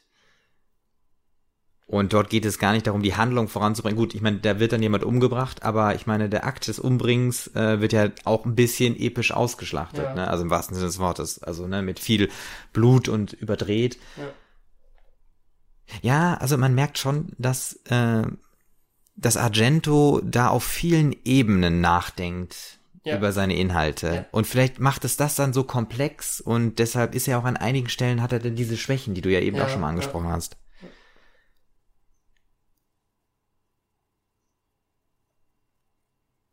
Mira ist mittlerweile in der Wohnung angekommen. Genau. Und jetzt erfahren wir, dass es zwei Suaves gibt. Genau.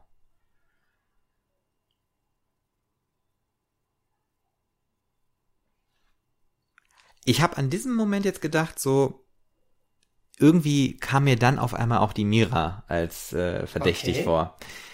Ich war etwas verunsichert. Ja gut, aber sie kann ja dann nur Komplizin sein. Wir wissen ja schon, dass es ein Mann ist, der Mörder. Stimmt, von der Stimme her. Ja, ja. Aber genau, richtig. Ich war verunsichert. Ich war auf jeden Fall über Mira Auch, verunsichert. das ist auch komisch, wie die Kippe da in dem Aschenbecher eigentlich Mhm. falsch rumliegt. Falsch rum, ja. Aber schön, wie der Rauch dann da entsteht. Das sieht Also, schön aus, ja. Aber generell zieht Argento jetzt äh, alle seine Register Ja. mit der Kamera, mit dem Licht, dass er jetzt auch dann wirklich absurd wird. Genau. Stimmt, aber guck mal, du siehst, äh, das Licht ist ausgefallen, weil irgendwie eine Leitung durchgeschmort ist. Und sie sind Da wird- von einem grünen Bereich rübergelaufen in einen roten. Und wir Ja. sehen hinten im Hintergrund, im Licht auch, dass da wechseln sich grünes und rotes Licht ab. Mhm. Das heißt, es passiert jetzt wieder ja, was. Genau, und jetzt äh, nimmt Argento auch keine Rücksicht auf, auf äh, filmimmanente Logik beim Licht, sondern haut jetzt einfach seine Lichter rein, wie er sie braucht, was er bei anderen Filmen noch viel, viel stärker macht. Also äh, Suspiria zum Beispiel, Film mhm. aus den 70ern, der ist voll von solchen Szenen. Mit solchen Farbräuschen. Ach so, wie jetzt hier in der, ja, genau, in der Küche ja, gerade, genau, ne? Oder, ja, genau. oder doch Küche, ist das sein. Ja, hier wird ja noch, ich weiß, ja doch, es wird ja so halbwegs angedeutet, dass das wahrscheinlich von der Neon-Reklame kommt draußen. Das soll irgendwie so sein, ja. Aber ähm, bei Suspiria zum Beispiel lässt er sogar das noch dann weg. Also mhm. da ist dann wirklich alles. Also Suspiria ist auch ein Film, der übernatürliche Elemente hat. Okay, ja. Aber beim Jallo ist das ja durchaus, wie du ja schon mal sagtest, möglich, ja, ne? Dass das genau, auch, ja, äh, ne?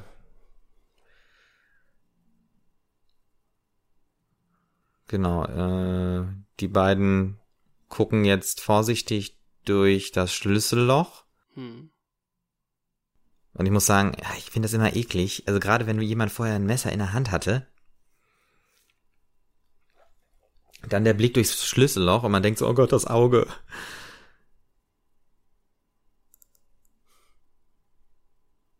Und jetzt geht der Kommissar. Suave. Suave, genau. Ob es der richtige ist oder nicht, wissen wir nicht. Nee. Aber er wird auf jeden Fall runtergerufen, scheinbar. Und das Telefon ist nicht aufgehängt worden. Nee. Und er hat's aber aufgehängt, glaube, ja. oder? Vorm Gehen. Ja, ja. Das ist ein bisschen seltsam. Das ist auch eine schöne Einstellung hier. Das ist eigentlich alles, das ist eigentlich. Die sind schön, ja, doch. Schön. Ja, ich muss sagen, ich, ich, er hat unglaublich viel aus dieser Wohnung rausgeholt. Also angenommen, es wäre alles eine, ähm, ein, ein, eine Kulisse auch toll, wie er das da, ähm, oder wie sie das äh, Telefon jetzt herziehen muss, die Rettung.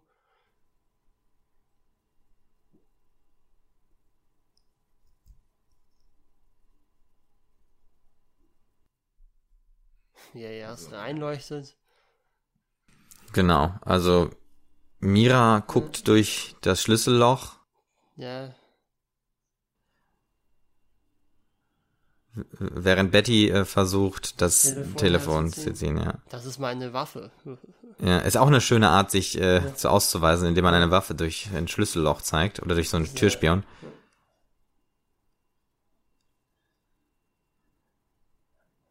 So, und das ist eine Großartig. super, super Bilder. Das ja. ist sowieso, das Richtig ist, gut gemacht. Ich glaube, das ist die beste Szene des Films. Vor allen Dingen, das hat jetzt schon was, was von einer griechischen Tragödie, wenn nicht nur sie stirbt, sondern im gleichen Moment auch noch die einzige andere Rettung in dieser Situation. Das Telefon, ne? Zerstört wird und dann auch noch in, in Nahaufnahme. Äh, in Zeitlupe meine ich. Ja, stimmt, du hast recht. Ich habe gerade gedacht, so, weißt du, inwieweit äh, Quentin Tarantino sich von äh, Argento. Der hat bestimmt Argento-Sachen gesehen. Ich ja. kann mir nicht vorstellen, dass er keine Argento-Sachen gesehen ja. hat. Ja, fand ich nämlich jetzt hier gerade auch sehr stark, äh, also hatte ich so die, diesen Eindruck. Also Mira ist tot, liegt am Boden. Äh, sie wurde durch, äh, durch den Türspion von außen ins erschossen. Auge erschossen. Ja. Und Betty hat sich das Messer gegriffen, steht im Flur vor der Tür und äh, schreit den Schützen, der ja. draußen steht, den wir noch nicht gesehen haben. Wir wissen ja nicht genau, nee, wer es ist. Wir wissen nicht, wer es ist. Wir wissen nicht, wer es ist. An, Jetzt haut sie die Musik rein. Ja, sie ist in ihr Zimmer gerannt. Und ich glaube, was macht also, sie ja, denn sie, vor, sie genau? Täuscht jetzt, ja, sie täuscht ja vor, dass sie jetzt aus dem, Fen aus dem Ding jetzt geflohen wäre. Ja, stimmt. Sie wirft ein Kissen äh, aus genau. dem Fenster, was aber ganz, was unten aufplatzt und unglaublich viel Federn lässt. Ja. Ja, das soll ja so wirken, jetzt, als ob sie sich da auf das Kissen hätte schmeißen wollen. Mhm. Die Opernmusik geht wieder los. Und wir sind jetzt wieder in der äh, in der subjektiven des Täters. Ist der mittlerweile in der Wohnung? Also es wirkt so. Es wirkt, ja, es wirkt so, ja. Das ist so ein bisschen die Angst, glaube ich, ja. die da mitgeht. Also im wahrsten Sinne des ja. Wortes, ne? Also die Angst geht in dem Raum mit. Das ja, ist eigentlich toll bei wieder Film. in seiner Erinnerung. Das ist ja wieder Bettys Mutter mit den blonden Haaren. Ah. Und jetzt sind wir aber wieder im. Jetzt sind wir wieder in der im, Wohnung. In der Wohnung. Ja, in der, ja, in der ja. Gegenwart, ja. Weißt du was? Ich habe eine Idee für diese für diese subjektiven, die keine subjektiven sind. Ja. Das ist wirklich so. Das ist die Angst, die mitgeht. Okay. Das ist die Angst, die ähm, auch, sag mal, den den, den Protagonisten begleitet, also jetzt hier Ja. den Mörder. Ja, okay. Ja. Oder der Warum Wahnsinn oder wie auch immer. Ja, der warum noch mal, nicht? Warum nicht? Ja, ja. Oder noch besser, die er mitträgt. Also weil wir zum Beispiel auch äh, an einigen Stellen das Gefühl hatten, dass die, dass es vom Bild her so aussah, als sei die Kamera einfach nur am Boden so an der Hand mitgeführt worden. Mhm. Betty versteckt sich hinter Den ihrem Vorhang? Vorhang. Ja. Also eigentlich, sie will sich auch dem Mörder stellen, deswegen ist sie ja nicht abgehauen. Natürlich. Also Sie eigentlich ja- ist sie will- stark auch, ne? Ja, ja, klar. Sie ist halt passiv. Da jetzt wird so eine so eine seltsame Verbindung geschaffen zwischen ihr und dem Mörder. Dadurch, dass dieses ähm, dieses Pochen, was wir ja immer Ja. mit dem Mörder Ja, identifiziert und haben, das Gehirn sehen wir jetzt wieder? ihr offensichtlich aber auch physischen Schmerzen zufügt. Stimmt, weißt du was, das ist so ein bisschen wie bei Star Wars, ne? Mhm. Dieses, äh, wenn die die Erschütterung der Macht Ja, spüren ja, und sich ja, verbunden ja, fühlen, Es, ne? es, es wirkt so eine Verbindung Mhm. zwischen den beiden. Das aber auch nie ausgeführt wird. So, das ist übrigens ähm, die Figur ist äh, Daniele Soave. Der Schauspieler ist Michele Soavi, Mhm. äh, ein wichtiger Protégé von Argento, der dann später selber auch Regisseur wurde und von dessen erste Filme Argento dann als Produzent begleitet hat. Das ist ja cool. Also jetzt als Das Detail, das kleiner- ist finde ich ja, gut. Ja. Also das war ein kleiner, äh, kleiner Gefallen an den alten Meister sozusagen. Ach, das ist ja echt, das finde ich gut. Schönes Detail. Und jetzt äh, entdeckt sie ihr Portemonnaie, äh, sein Portemonnaie mit dem Ausweis und Ja. dem Namen, dass er es war. Aber ist das, das ist aber auch der, der drinne war, ne? Das ist, glaube ich, der, der drin war. Ja, Ja, genau, Klar, der wurde- Von außen hat ja geschossen. Mhm. Ah, jetzt genau. Jetzt, äh, Ja. Ist sie zu ungeübt mit der Waffe? genau, richtig. Also der Mörder hatte sie angeleuchtet mit äh, der Taschenlampe. Auch schön jetzt die Kamera, die keine Sekunde jetzt, ja gut, doch jetzt einmal kurz, aber die jetzt gerade keine Sekunde ruhig war. Mhm. Und hier zum Beispiel muss ich sagen, ich finde hier die Schnitte sind viel, viel flüssiger. Mhm. Also wie jetzt im Vergleich zu anderen Einstellungen. Mord an Julia zum Beispiel. Genau, Also, ja.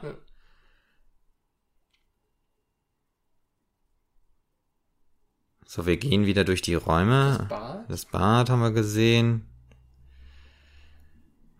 So. Hm, Immer wieder diese Stereoanlage, die man Ja. sieht mit den Anzeigen, die so Und das ist, jetzt- gut, jetzt kommt natürlich Deus Ex Machina. Aber wenigstens hat das ja vorher einmal äh, etabliert, dass da jemand rumkrabbelt. Und das Mädchen hat er ja auch anzeigt. das stimmt. Aber es kommt trotzdem äh, völlig unvermittelt. Auch wenn es Ich eine sehr schöne nicht- Kamerafahrt ist. Das ist wirklich toll, ja. Aber ich muss sagen, ich habe in dem Moment diesen Ausweg nicht mehr im Kopf gehabt. Für Ja. mich ist das wirklich so überraschend. Ja, ja, klar, man denkt da ja auch nicht mehr dran. Nee. Aber er hat es ja etabliert sogar. Mhm. Er hat ja sogar das Mädchen gezeigt, dass sie eine Verbindung zu Betty hat. Genau. Und das muss ich sagen, das ist ein unglaublich skurriler Gang. Also hier drinnen, Ja. die kriechen jetzt durch diese Lüftung und dass das so riesig ist, ne? Ja, dass da erwachsene Leute durchkrabbeln können. Ja. Dass alle Wohnungen miteinander verbunden sind, ist auch eher unwahrscheinlich. Mm. Und da gehen sie ja gerade an so einer leeren Wohnung durch, ist auch ein bisschen gruselig, ne? Von wegen äh, bei Wohnungsnotstand, ne? Und dann steht da einfach eine Wohnung leer über Jahre. Aber wie gesagt, wir wollten ja kein politischer Podcast Ja, sein. ja, aber er ist noch. So, und er sieht, er kommt aber auf die Idee tatsächlich. Ich finde hier auch sehr schön, dass jetzt gleich äh, die Blicke nach außen wiederholt werden. Mhm. Also Ja. das kleine Mädchen kriecht ja vor, ähm, Betty hinterher und zwischendurch gucken die immer in die Räume rein. Und jetzt sind Verstecken wir, sie sich da in dieser Abstellkammer? stimmt, das ist nicht ihre Wohnung, ne, von dem Mädchen. Oh, das kann sein, dass das, das, das ist aber. Äh, auf jeden Fall verstecken sie sich da jetzt erstmal. Genau, der Mörder läuft, äh, kriecht hinterher und guckt in dieselben Räume rein. Also jetzt in Ja. die leerstehende Wohnung. Wir hören jetzt keine Musik mehr, es ist ganz still. Ja, wir sind also weit genug von ihrer Wohnung weg, dass die Musik nicht mehr trägt. Genau. Und jetzt ist Betty ganz mutig und ich, was ich halt nicht ja, verstehe, warum. ist sie eigentlich nicht, sondern eigentlich ist das ja ziemlich blöd in der Situation. Äh, Ja, vor allem auch, weil, weil sie erst ihren Kopf reinsteckt und dann nach rechts schaut, also von wo sie hergekommen ist. Also ich würde ja denken, man müsste ja erst vermuten, wenn einer kommt, kommt er auch von rechts. Das wiederum ist jetzt eigentlich relativ schlau, dass sie sich so verstecken Ja, stimmt. im toten Winkel. Auch wieder was mit dem Thema sehen und nicht sehen können. Ne? Perspektive? Perspektive Ja, sehen. ja. Ne? Also das ist ein großes Thema in dem Film. Ja, ja, toter Winkel, stimmt. Oder blinder Fleck, könnte man ja auch sagen, ne? wenn wir Ja. sagen wir, mit den Augen immer viel arbeiten. Ja.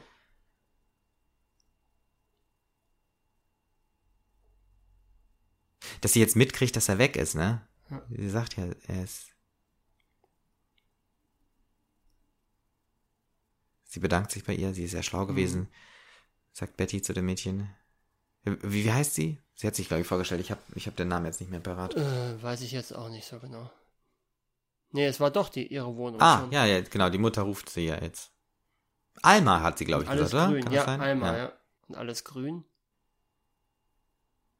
Stimmt, die Wände sind grün. Ja, ist wieder dieses Safe Space, ne? So. Mhm.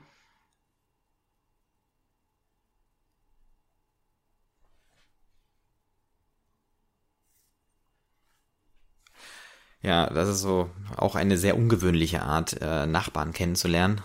Ja.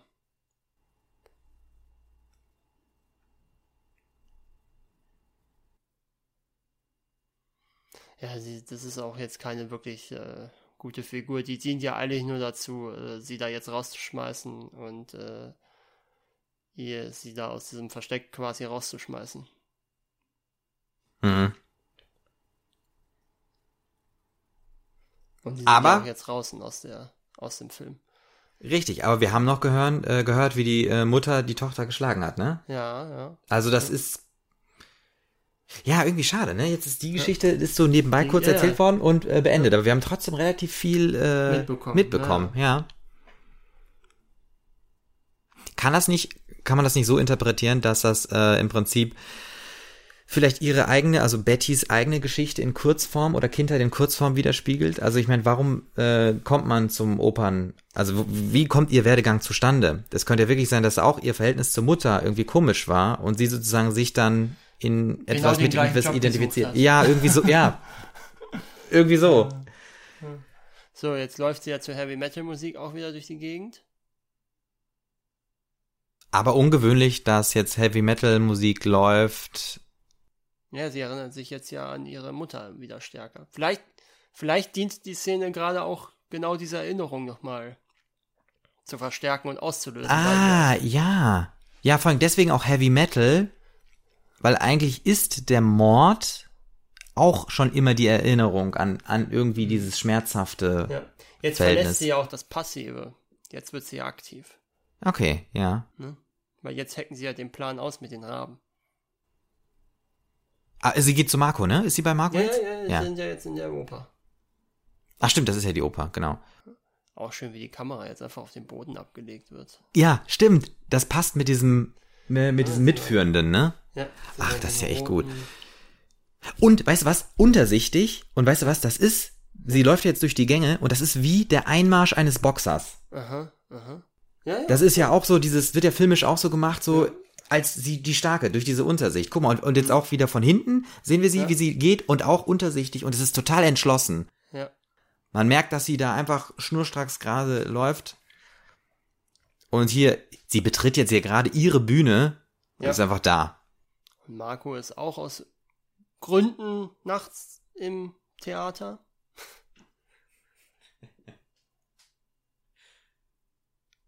Also eigentlich, Der ist ja alleine da, hinter der Bühne. Da ist ja sonst keiner da jetzt. ist aber auch interessant, warum will sie sich denn ausgerechnet in der Oper verstecken? Also weil sie sich da sicher fühlt. Also eigentlich Wahrscheinlich, ist es, ja. Ist es nicht unbedingt der sicherste Ort, aber also so rein von den Ja gut, aber der sicherste Ort, in dem wäre sie ja beinahe gerade ermordet worden, in ihrer eigenen Wohnung. Ne? Äh, Stimmt, ja. Also von daher äh, ist das ja der naheliegende jetzt, der nächste Ort wieder für sie.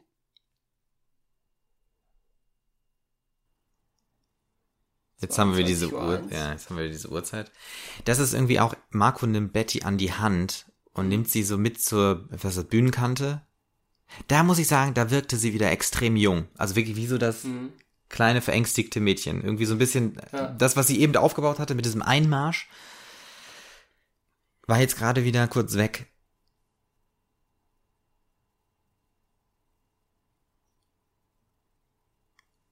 Und Marco macht jetzt so ein bisschen Poetik, ne? Ich glaube, er zitiert sogar aus Macbeth, oder? Ja, das kann ich sein. Ich meine, das wäre ein Zitat aus dem aus dem Stück. Ja, das kann, das kann sein. Da ja. oben, was ja auch nochmal so was Kindliches hat. Ja, ja, vielleicht wird sie jetzt so kindlich äh, gezeichnet, weil es eben um die Mutter geht. Ja. Ne, also, dass sozusagen da die Rollen nochmal äh, genauer beschrieben werden. Jetzt sehen wir ja auch nochmal diesen Traum, Schrägstrich Rückblende. Und jetzt wird das ja eigentlich erst so richtig klar, dass das eine Rückblende auch ist. Oder ein Traum. Ja, weil sie sich vorher hinlegt, ne? Und ja, ja, auch, weil wir sie, ja, ja, weil wir sie eben jetzt gerade beim Schlafen gesehen haben. Richtig, und vor allem auch mir war immer nicht klar, von wem ist das eigentlich die Rückblende. Aber sollen, das heißt auch, sollen dann alle von Betty sein, ne? Alle Rückblenden? Sowohl als auch, würde ich sagen. Das ist jetzt, also, das ist jetzt klar ihre. Ne? Wir sehen sie ja jetzt als, ah, als Kind. genau, sie als Kind. Ja. Genau. Und wir sehen jetzt ja Christina Marciak, wie sie ihre Mutter spielt. Mhm. Also wenn man es weiß, sieht man es auch. Aber das ist mir auch am Anfang nicht aufgefallen. Nee, also ich muss es auch wissen. Also ja. ich müsste auch ich müsste die, die beiden Gesichter nebeneinander sehen, also damit man, dass ich, dass ich sie wirklich erkenne. Aber man sieht, sie hat einen von diesen Morden beobachtet. Also sie wusste, was da abgeht. Ja,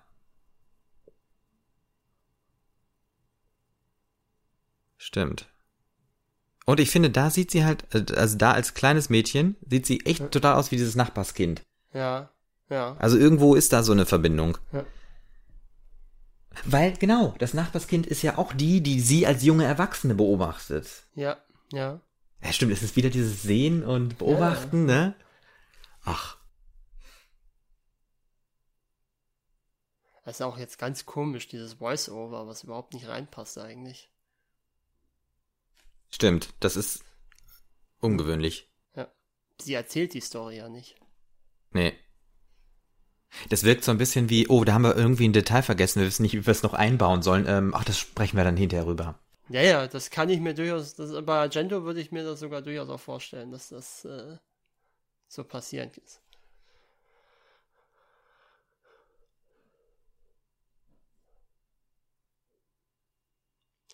Ja. Ja, ich sehe ja Opera tatsächlich in so einer Art inoffiziellen Trilogie mit zwei anderen Filmen von Argento, nämlich Suspiria und ähm, Phenomena. Weil in allen drei Filmen geht es darum, dass eine junge Frau äh, in eine Situation kommt, in der sie neu ist und dort mit gefährlichen bzw. mit tödlichen Situationen zusammenkommt. Mhm. Also wir haben in dem Film Betty, die jetzt zum ersten Mal auf der Bühne steht und eben drumherum Morde stattfinden. In, ähm, in Phenomena ist es Jennifer Connelly, die an ein Internat in die Schweiz wechselt, wo Leute ermordet werden. Und in, ähm, in, in, in Suspiria geht es um eine junge Amerikanerin, die an eine Ballettschule nach Freiburg wechselt, wo äh, mysteriöse Ereignisse passieren. Also für mich ist das so eine Art inoffizielle Trilogie, ja, ja. wo jeweils dann diese drei Frauen, die auch ungefähr in so einer ähnlichen Altersgruppe sind, so zwischen 15 und 25, ja. diese Erlebnisse haben. Habe ich aber so noch nie irgendwo gelesen, dass das jemand so zusammenfasst, diese drei Filme. Ah, aber das ist schön. Dann bist du jetzt der, der das, der ja, das macht. Ja, finde ich gut. Wir sind hier jetzt gleich äh, im verändertes Bühnenbild haben wir jetzt. Also mhm. das sehen wir jetzt auch zum ersten Mal. Ja. Wobei wir haben ja auch diese Szene noch nicht vorher gesehen, wo sie mit mit Macbeth singt. Stimmt. Und das ist ja jetzt auch eigentlich, das müsste das Rezitativ sein, ne? Mhm. Weil es ist ja keine Arie, ne? Sind ja, ja oder? Ja. Das ist doch, die beschreiben doch jetzt gerade, was passiert. Ja. Also ich hoffe, ich, ich irre jetzt mich jetzt nicht ganz, aber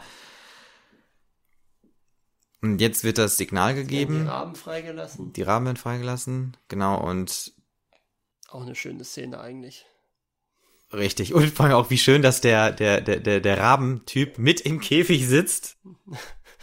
Und der, der, äh, der Intendant Der kriegt die Krise, der kriegt eigentlich einen Herzinfarkt. Ja, der offenkundig nichts weiß. So, man hat übrigens ursprünglich wollte man animatronische Raben verwenden für diese Szenen überall.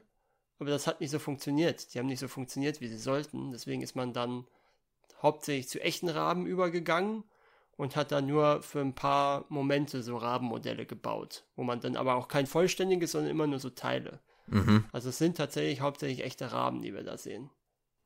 Ja, ich meine, die sehen auch einfach echt aus. Hm. Und das ist jetzt auch schön, der Rabe, die Musik ist ja aus, ne? Und Ja. der Rabe kreist jetzt im Saal umher und man denkt Ja. so, ah, ja, wo wird er sich, ne, wen wird er sozusagen Ja. ertappen? Und vor allem die anderen Raben gucken so hinterher. Ja, ja, das ist der Späher. Also, vor allen Dingen, man, äh, jetzt kommt die Heavy Metal Musik, man stellt ja überhaupt nicht in Frage, dass das funktioniert, dieser Plan. Ne, man verlässt sich ja überhaupt nur Ja. darauf, dass irgendwie die Vögel sowas wie ein Rachegefühl haben. Darauf beruht der Plan, ja. Stimmt, und auch der Mörder ist doch eigentlich nur in- auf einem Rachefeldzug unterwegs, oder? Also ja, so ja, aber der, emotionalen. der Plan basiert ja darauf, dass Vögel sowas wie ein Rachegefühl haben und Mhm. sich an dem Täter rächen wollen, der einen von ihren Mitraben umgebracht hat. Ne? ja, ja. Finde ein sehr schöner Überflug. Also wir, ja, wir sind ja, jetzt, Das auch super gemacht. ja, wir folgen jetzt sozusagen dem Raben, der immer tiefer, also in so kreisenden Bewegungen immer tiefer gekommen ist. Durch die Gruppe fliegt. Genau. Und da sehen wir ihn schon. Haben wir gerade wie- gesehen? Ja, ja, wie er nach dem Raben dann auch geschlagen hat. So, jetzt kommen die anderen Raben, verlassen auch den Käfig. Die haben quasi gewartet, bis der Späher-Rabe Das Signal das hat. Signal gibt, ja.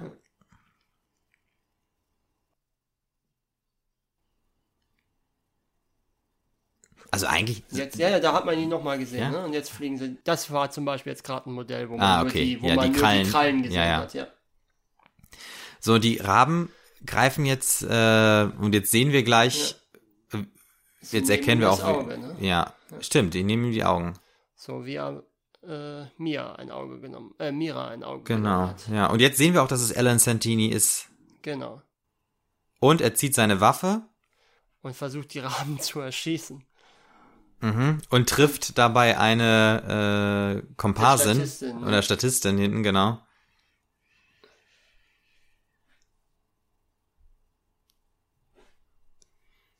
Und das ist auch das gut. ist auch ey. eine- Boah, ja, das ist eine sehr. unfassbar eklig, wie die Raben Ja, das ja, ja. Also ich frage mich auch, wie die das gemacht haben. Also wir haben jetzt hier den Raben, der das das Auge wundern, frisst. das, das würde mich nicht wundern, wenn das einfach irgendwie ein Tierauge ist. Ja.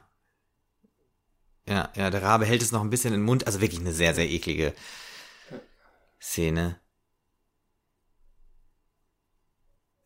So, Betty ist dem ganzen Trubel entkommen und ihre in Ja, ihre ich- Garderobe ja, Glaubt sie, geflohen. dass sie entkommen ist. Aber wir wissen ja gleich, äh, Santini kommt jetzt aus dem nicht sichtbaren Bildraum einfach rausgeschossen. Und äh, eigentlich hätte sie ihn ja sehen müssen, ne? Aber es ist halt dann so eine Filmlogik, dass er jetzt hinter der Kamera steht.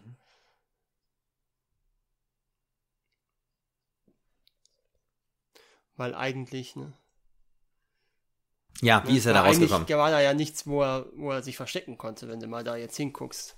Woher soll er sich da verstecken? Durch die Tür konnte er ja nicht reinkommen. Mhm. Ist ja nur eine, Aus ja eine Notausgangstür.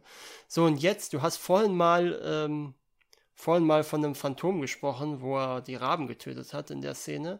Mhm. Jetzt, jetzt kriegt der Film natürlich endgültig so ein Phantom der Operdrall, wo Mhm. er, wo er entstellt ist auf der einen Seite. Mhm. Ne? Das Phantom ja auch Mhm, und sie mhm, jetzt da durch mhm. die Oper schwirren. Und wir auch wissen, dass er die ganze Zeit sie wollte. Mhm. ne? Also das Phantom der Oper ist eine wichtige Inspirationsquelle gewesen für den Film auch.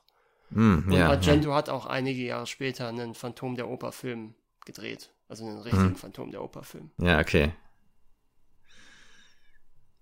Marco hat er irgendwie ausgenockt, ne? Also Alan, ausgenockt. äh, Ja, Alan hat hat Marco zwar aus, bedroht mit der genau. Waffe, aber dann hat er ihn nur K.O. geschlagen. Mhm, richtig. Und jetzt hat äh, Marco Betty, nee, der Alan hat Betty mit in diesen ja, Nebenraum oder Ein Archiv? Archiv, genau, im, ins Archiv mitgenommen. Das er aber offensichtlich auch schon alles geplant hatte. Stimmt, Sonst er hatte liegt da, ja, ne, Sonst macht es ja keinen Sinn, dass er an Seil liegt. Und er hat ja dann auch das, äh, das Benzin da. Nachher. ja. Hier bin ich auch wieder mit der Synchronisation nicht so ganz äh, zufrieden. Ja? Ich finde, ihr Geschreie, Ach so, nee, ich finde ich nicht schön. Ja gut. Das ist so ein bisschen gequäkt irgendwie, ne? Ja, ja, gut, ja. ja.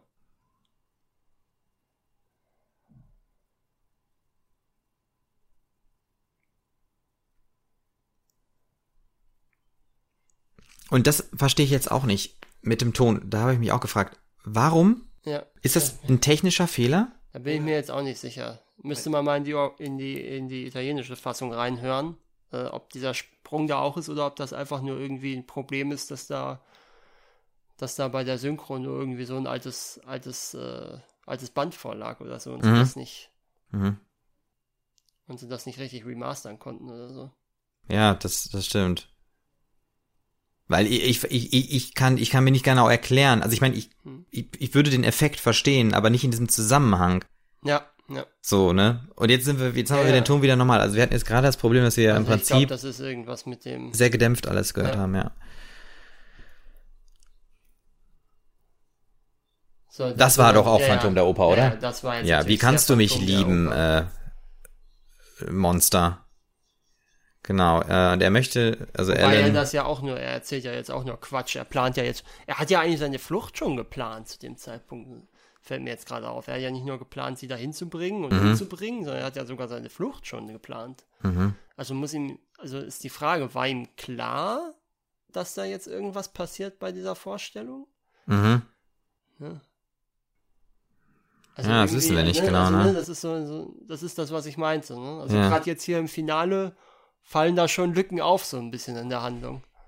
Ja, ja. Mir fällt jetzt aber hier noch, noch was anderes auf, auf. Wir haben jetzt quasi hier wiederum, sie soll nicht sehen. Ja, Und sonst sollte sie ja sehen. ja. Also, auch irgendwie spannend. Gut, wir, wir, Ja, haben, der Mörder ja, ist jetzt, genau. Sie, warum wir, sie nicht sehen soll, nämlich, dass sie nicht sehen soll, dass er sich nicht selber umbringt in dem Film, Äh, in ja. der Situation. ja. Hm, also, sie kann scheinbar noch unter äh, der Augenklappe ihre, bis zu ihren Händen, Ja. die ja an der Ja. Stuhllehne gefesselt sind, gucken. Ja, ja, klar. Also der Spalt, der halt durch ihre Nase dann.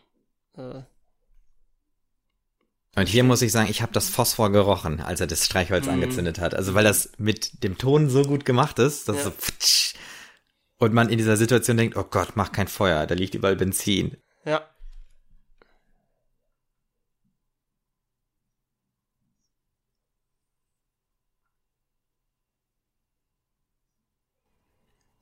Ja, er gibt ja jetzt die, äh, Dienst, ist eine Dienstwaffe, ne? ist das eine Dienst? Nee, die er hatte ist eine doch, Pistole. das ist eine Pistole, aber er hatte eben, äh, hat sich doch Den der, der, Revolver, aber die, genau, glaube, der hatte einen er hat Revolver. Doch, ein- aber man hat doch keinen Revolver als Dienstwaffe, als Kommissar, oder?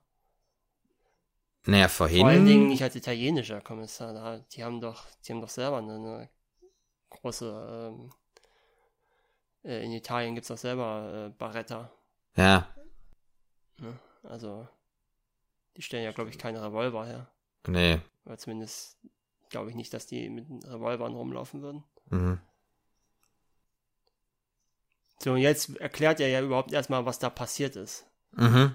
Und was, was das für Rückblenden waren. Und Mhm. Mhm. ne, also bis dahin wissen wir überhaupt nicht, was da abgelaufen ist und warum er das eigentlich alles macht.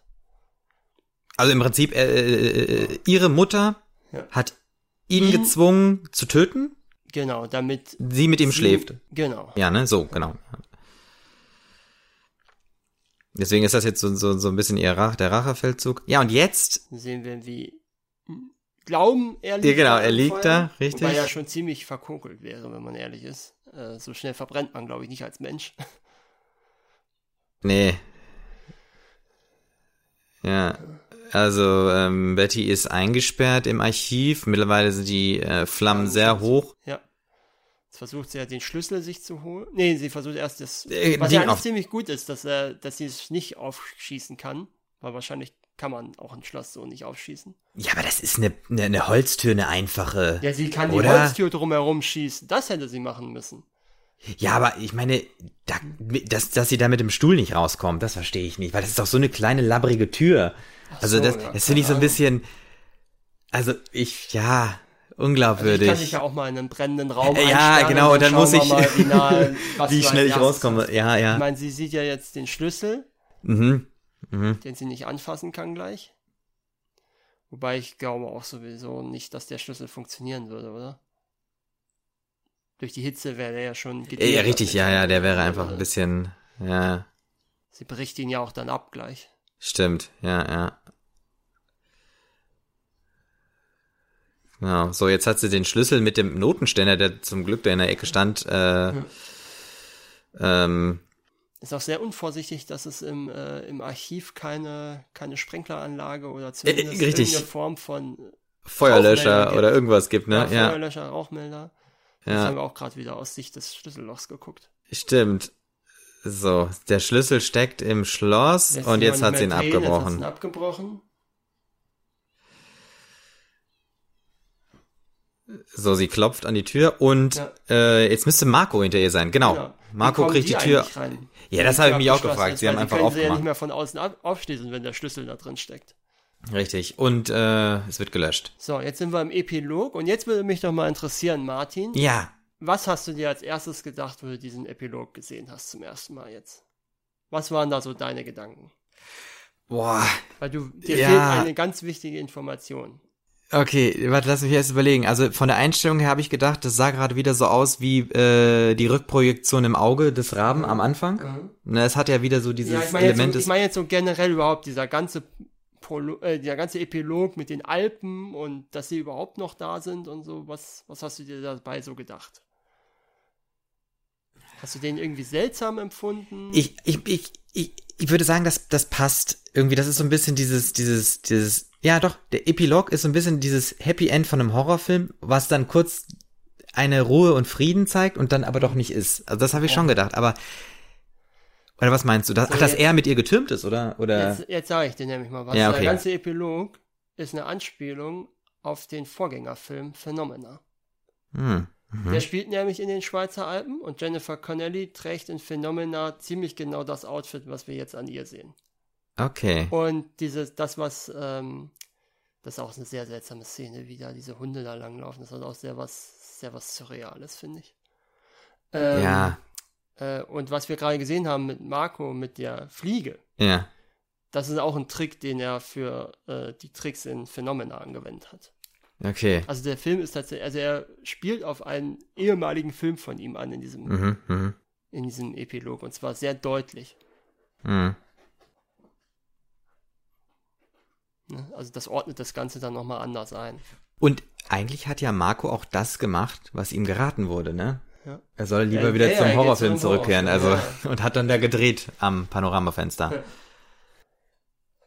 Das ist aber auch wieder so eine Sache, die natürlich extrem schlecht geschrieben ist, dass die Polizei erst nach Tagen rausfindet, dass das kein Mensch war, sondern eine. Ja. Das ist also, Ja. das ist wahrscheinlich so die schlechteste äh, oder der, der größte Fehler am Drehbuch, wenn man ehrlich Mhm. ist.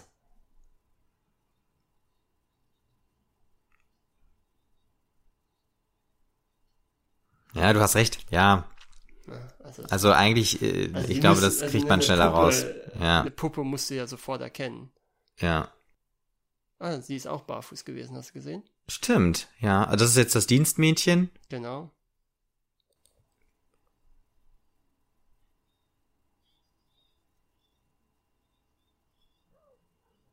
Marco schreit jetzt aus dem Fenster raus zu Betty runter. ist, ist das auch sehr merkwürdig, ne? Sie denken alle noch gerade in dem Moment ist alles gut und er kommt dann raus und schreit ihr das zu und sie rennt einfach. Das stimmt. ne? Sie hinterfragt das gar nicht. Nee, nee. Und setzt wir haben Metal-Musik, ne? Ja, ja, Ja. klar. Mhm. Weil die sorgt natürlich nochmal für eine stärkere Dramatik in diesen Szenen. Und jetzt taucht er aus dem Nichts auf. Ja, ja, er ist auch wieder irgendwo plötzlich da. Ja.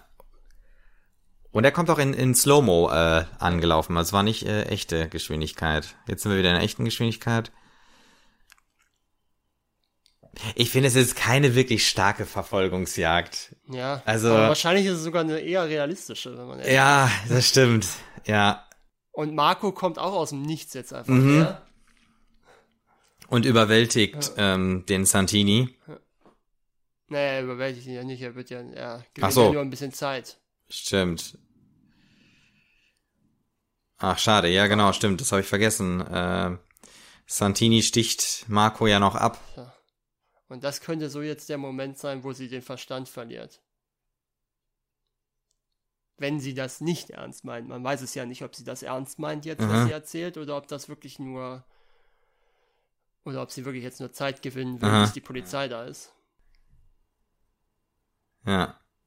Sie sagt, genau, sie, äh, Betty äh, wendet jetzt wahrscheinlich einen Trick an, indem sie äh, dem, San, dem Element Santini mh, sagt, sie erkennt, dass sie ist wie ihre Mutter. Ja. Damit kriegt sie ihn im Prinzip so weit, dass er, aber er steckt trotzdem das Messer ein. Naja, klar. Warum auch nicht, ne? Er will sie ja auch eigentlich nicht zwingend umbringen. Das ist ja das Absurde an dieser ganzen Beziehung, dass Ja, aber will er denn eine, will er denn eine sexuelle Beziehung mit ihr oder oder oder oder will der nur einfach nur äh, quasi ja, diesen das- diese Rache äh, von dem weiß was er ihre das Mutter selber, weiß er das selber. Ja, weiß ich nicht. Also er hat sie ja zwischendurch, wenn sie gefesselt war, schon immer Da komisch angefasst, die, Da ne? sieht man wieder die, die Hunde. Genau, und jetzt nutzt Betty den Moment. Ach, wir haben übrigens wieder die Musik, diese etwas Ja, komische Musik. diese, diese Spannungsmusik. Und plötzlich Hm. kommen, äh, kommt scheinbar die halbe Schweizer Polizei her. Mhm. Und wir hören den Hubschrauber wieder. Ja. War auch schwer bewaffnet, ja. Ja, mit Maschinengewehren. Und jetzt werfen sich alle, alle Sind wir- Cops äh, auf ihn drauf. Das ist, ne, das ist eigentlich eine ganz absurde Szene alles, ne? Auch wie sie ihn jetzt abführen. Betty schreit jetzt äh, ihm noch hinterher, während er abgeführt wird, dass sie nicht so ist wie ihre Mutter. Aber schreit sie das für die Polizisten oder schreit sie das, weil es wahr ist? Was hat er gesagt? Er wollte ihre Ihr Seele bef befreien, ja. Ihr Sehen Auch- oder ihr Seele? Seele. Seele, ja. Die Ja gut, aber die Seele hat ja viel mit dem Auge zu tun. Also man sagt ja, irgendwie, ne, das, Das Auge ja, aber äh, wenn man ist ehrlich ist, äh, ergibt das ja auch äh, keinen Sinn. der Blick Genau, zur Er will Seele. ja nicht ihre Seelen befreien, sondern er hat ja die Leute nur ermordet, weil er. Äh,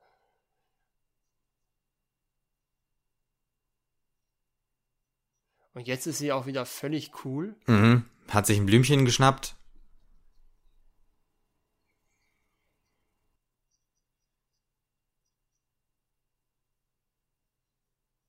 Ja. Das ist jetzt die Frage. War es wirklich nur ein Haufen Unsinn?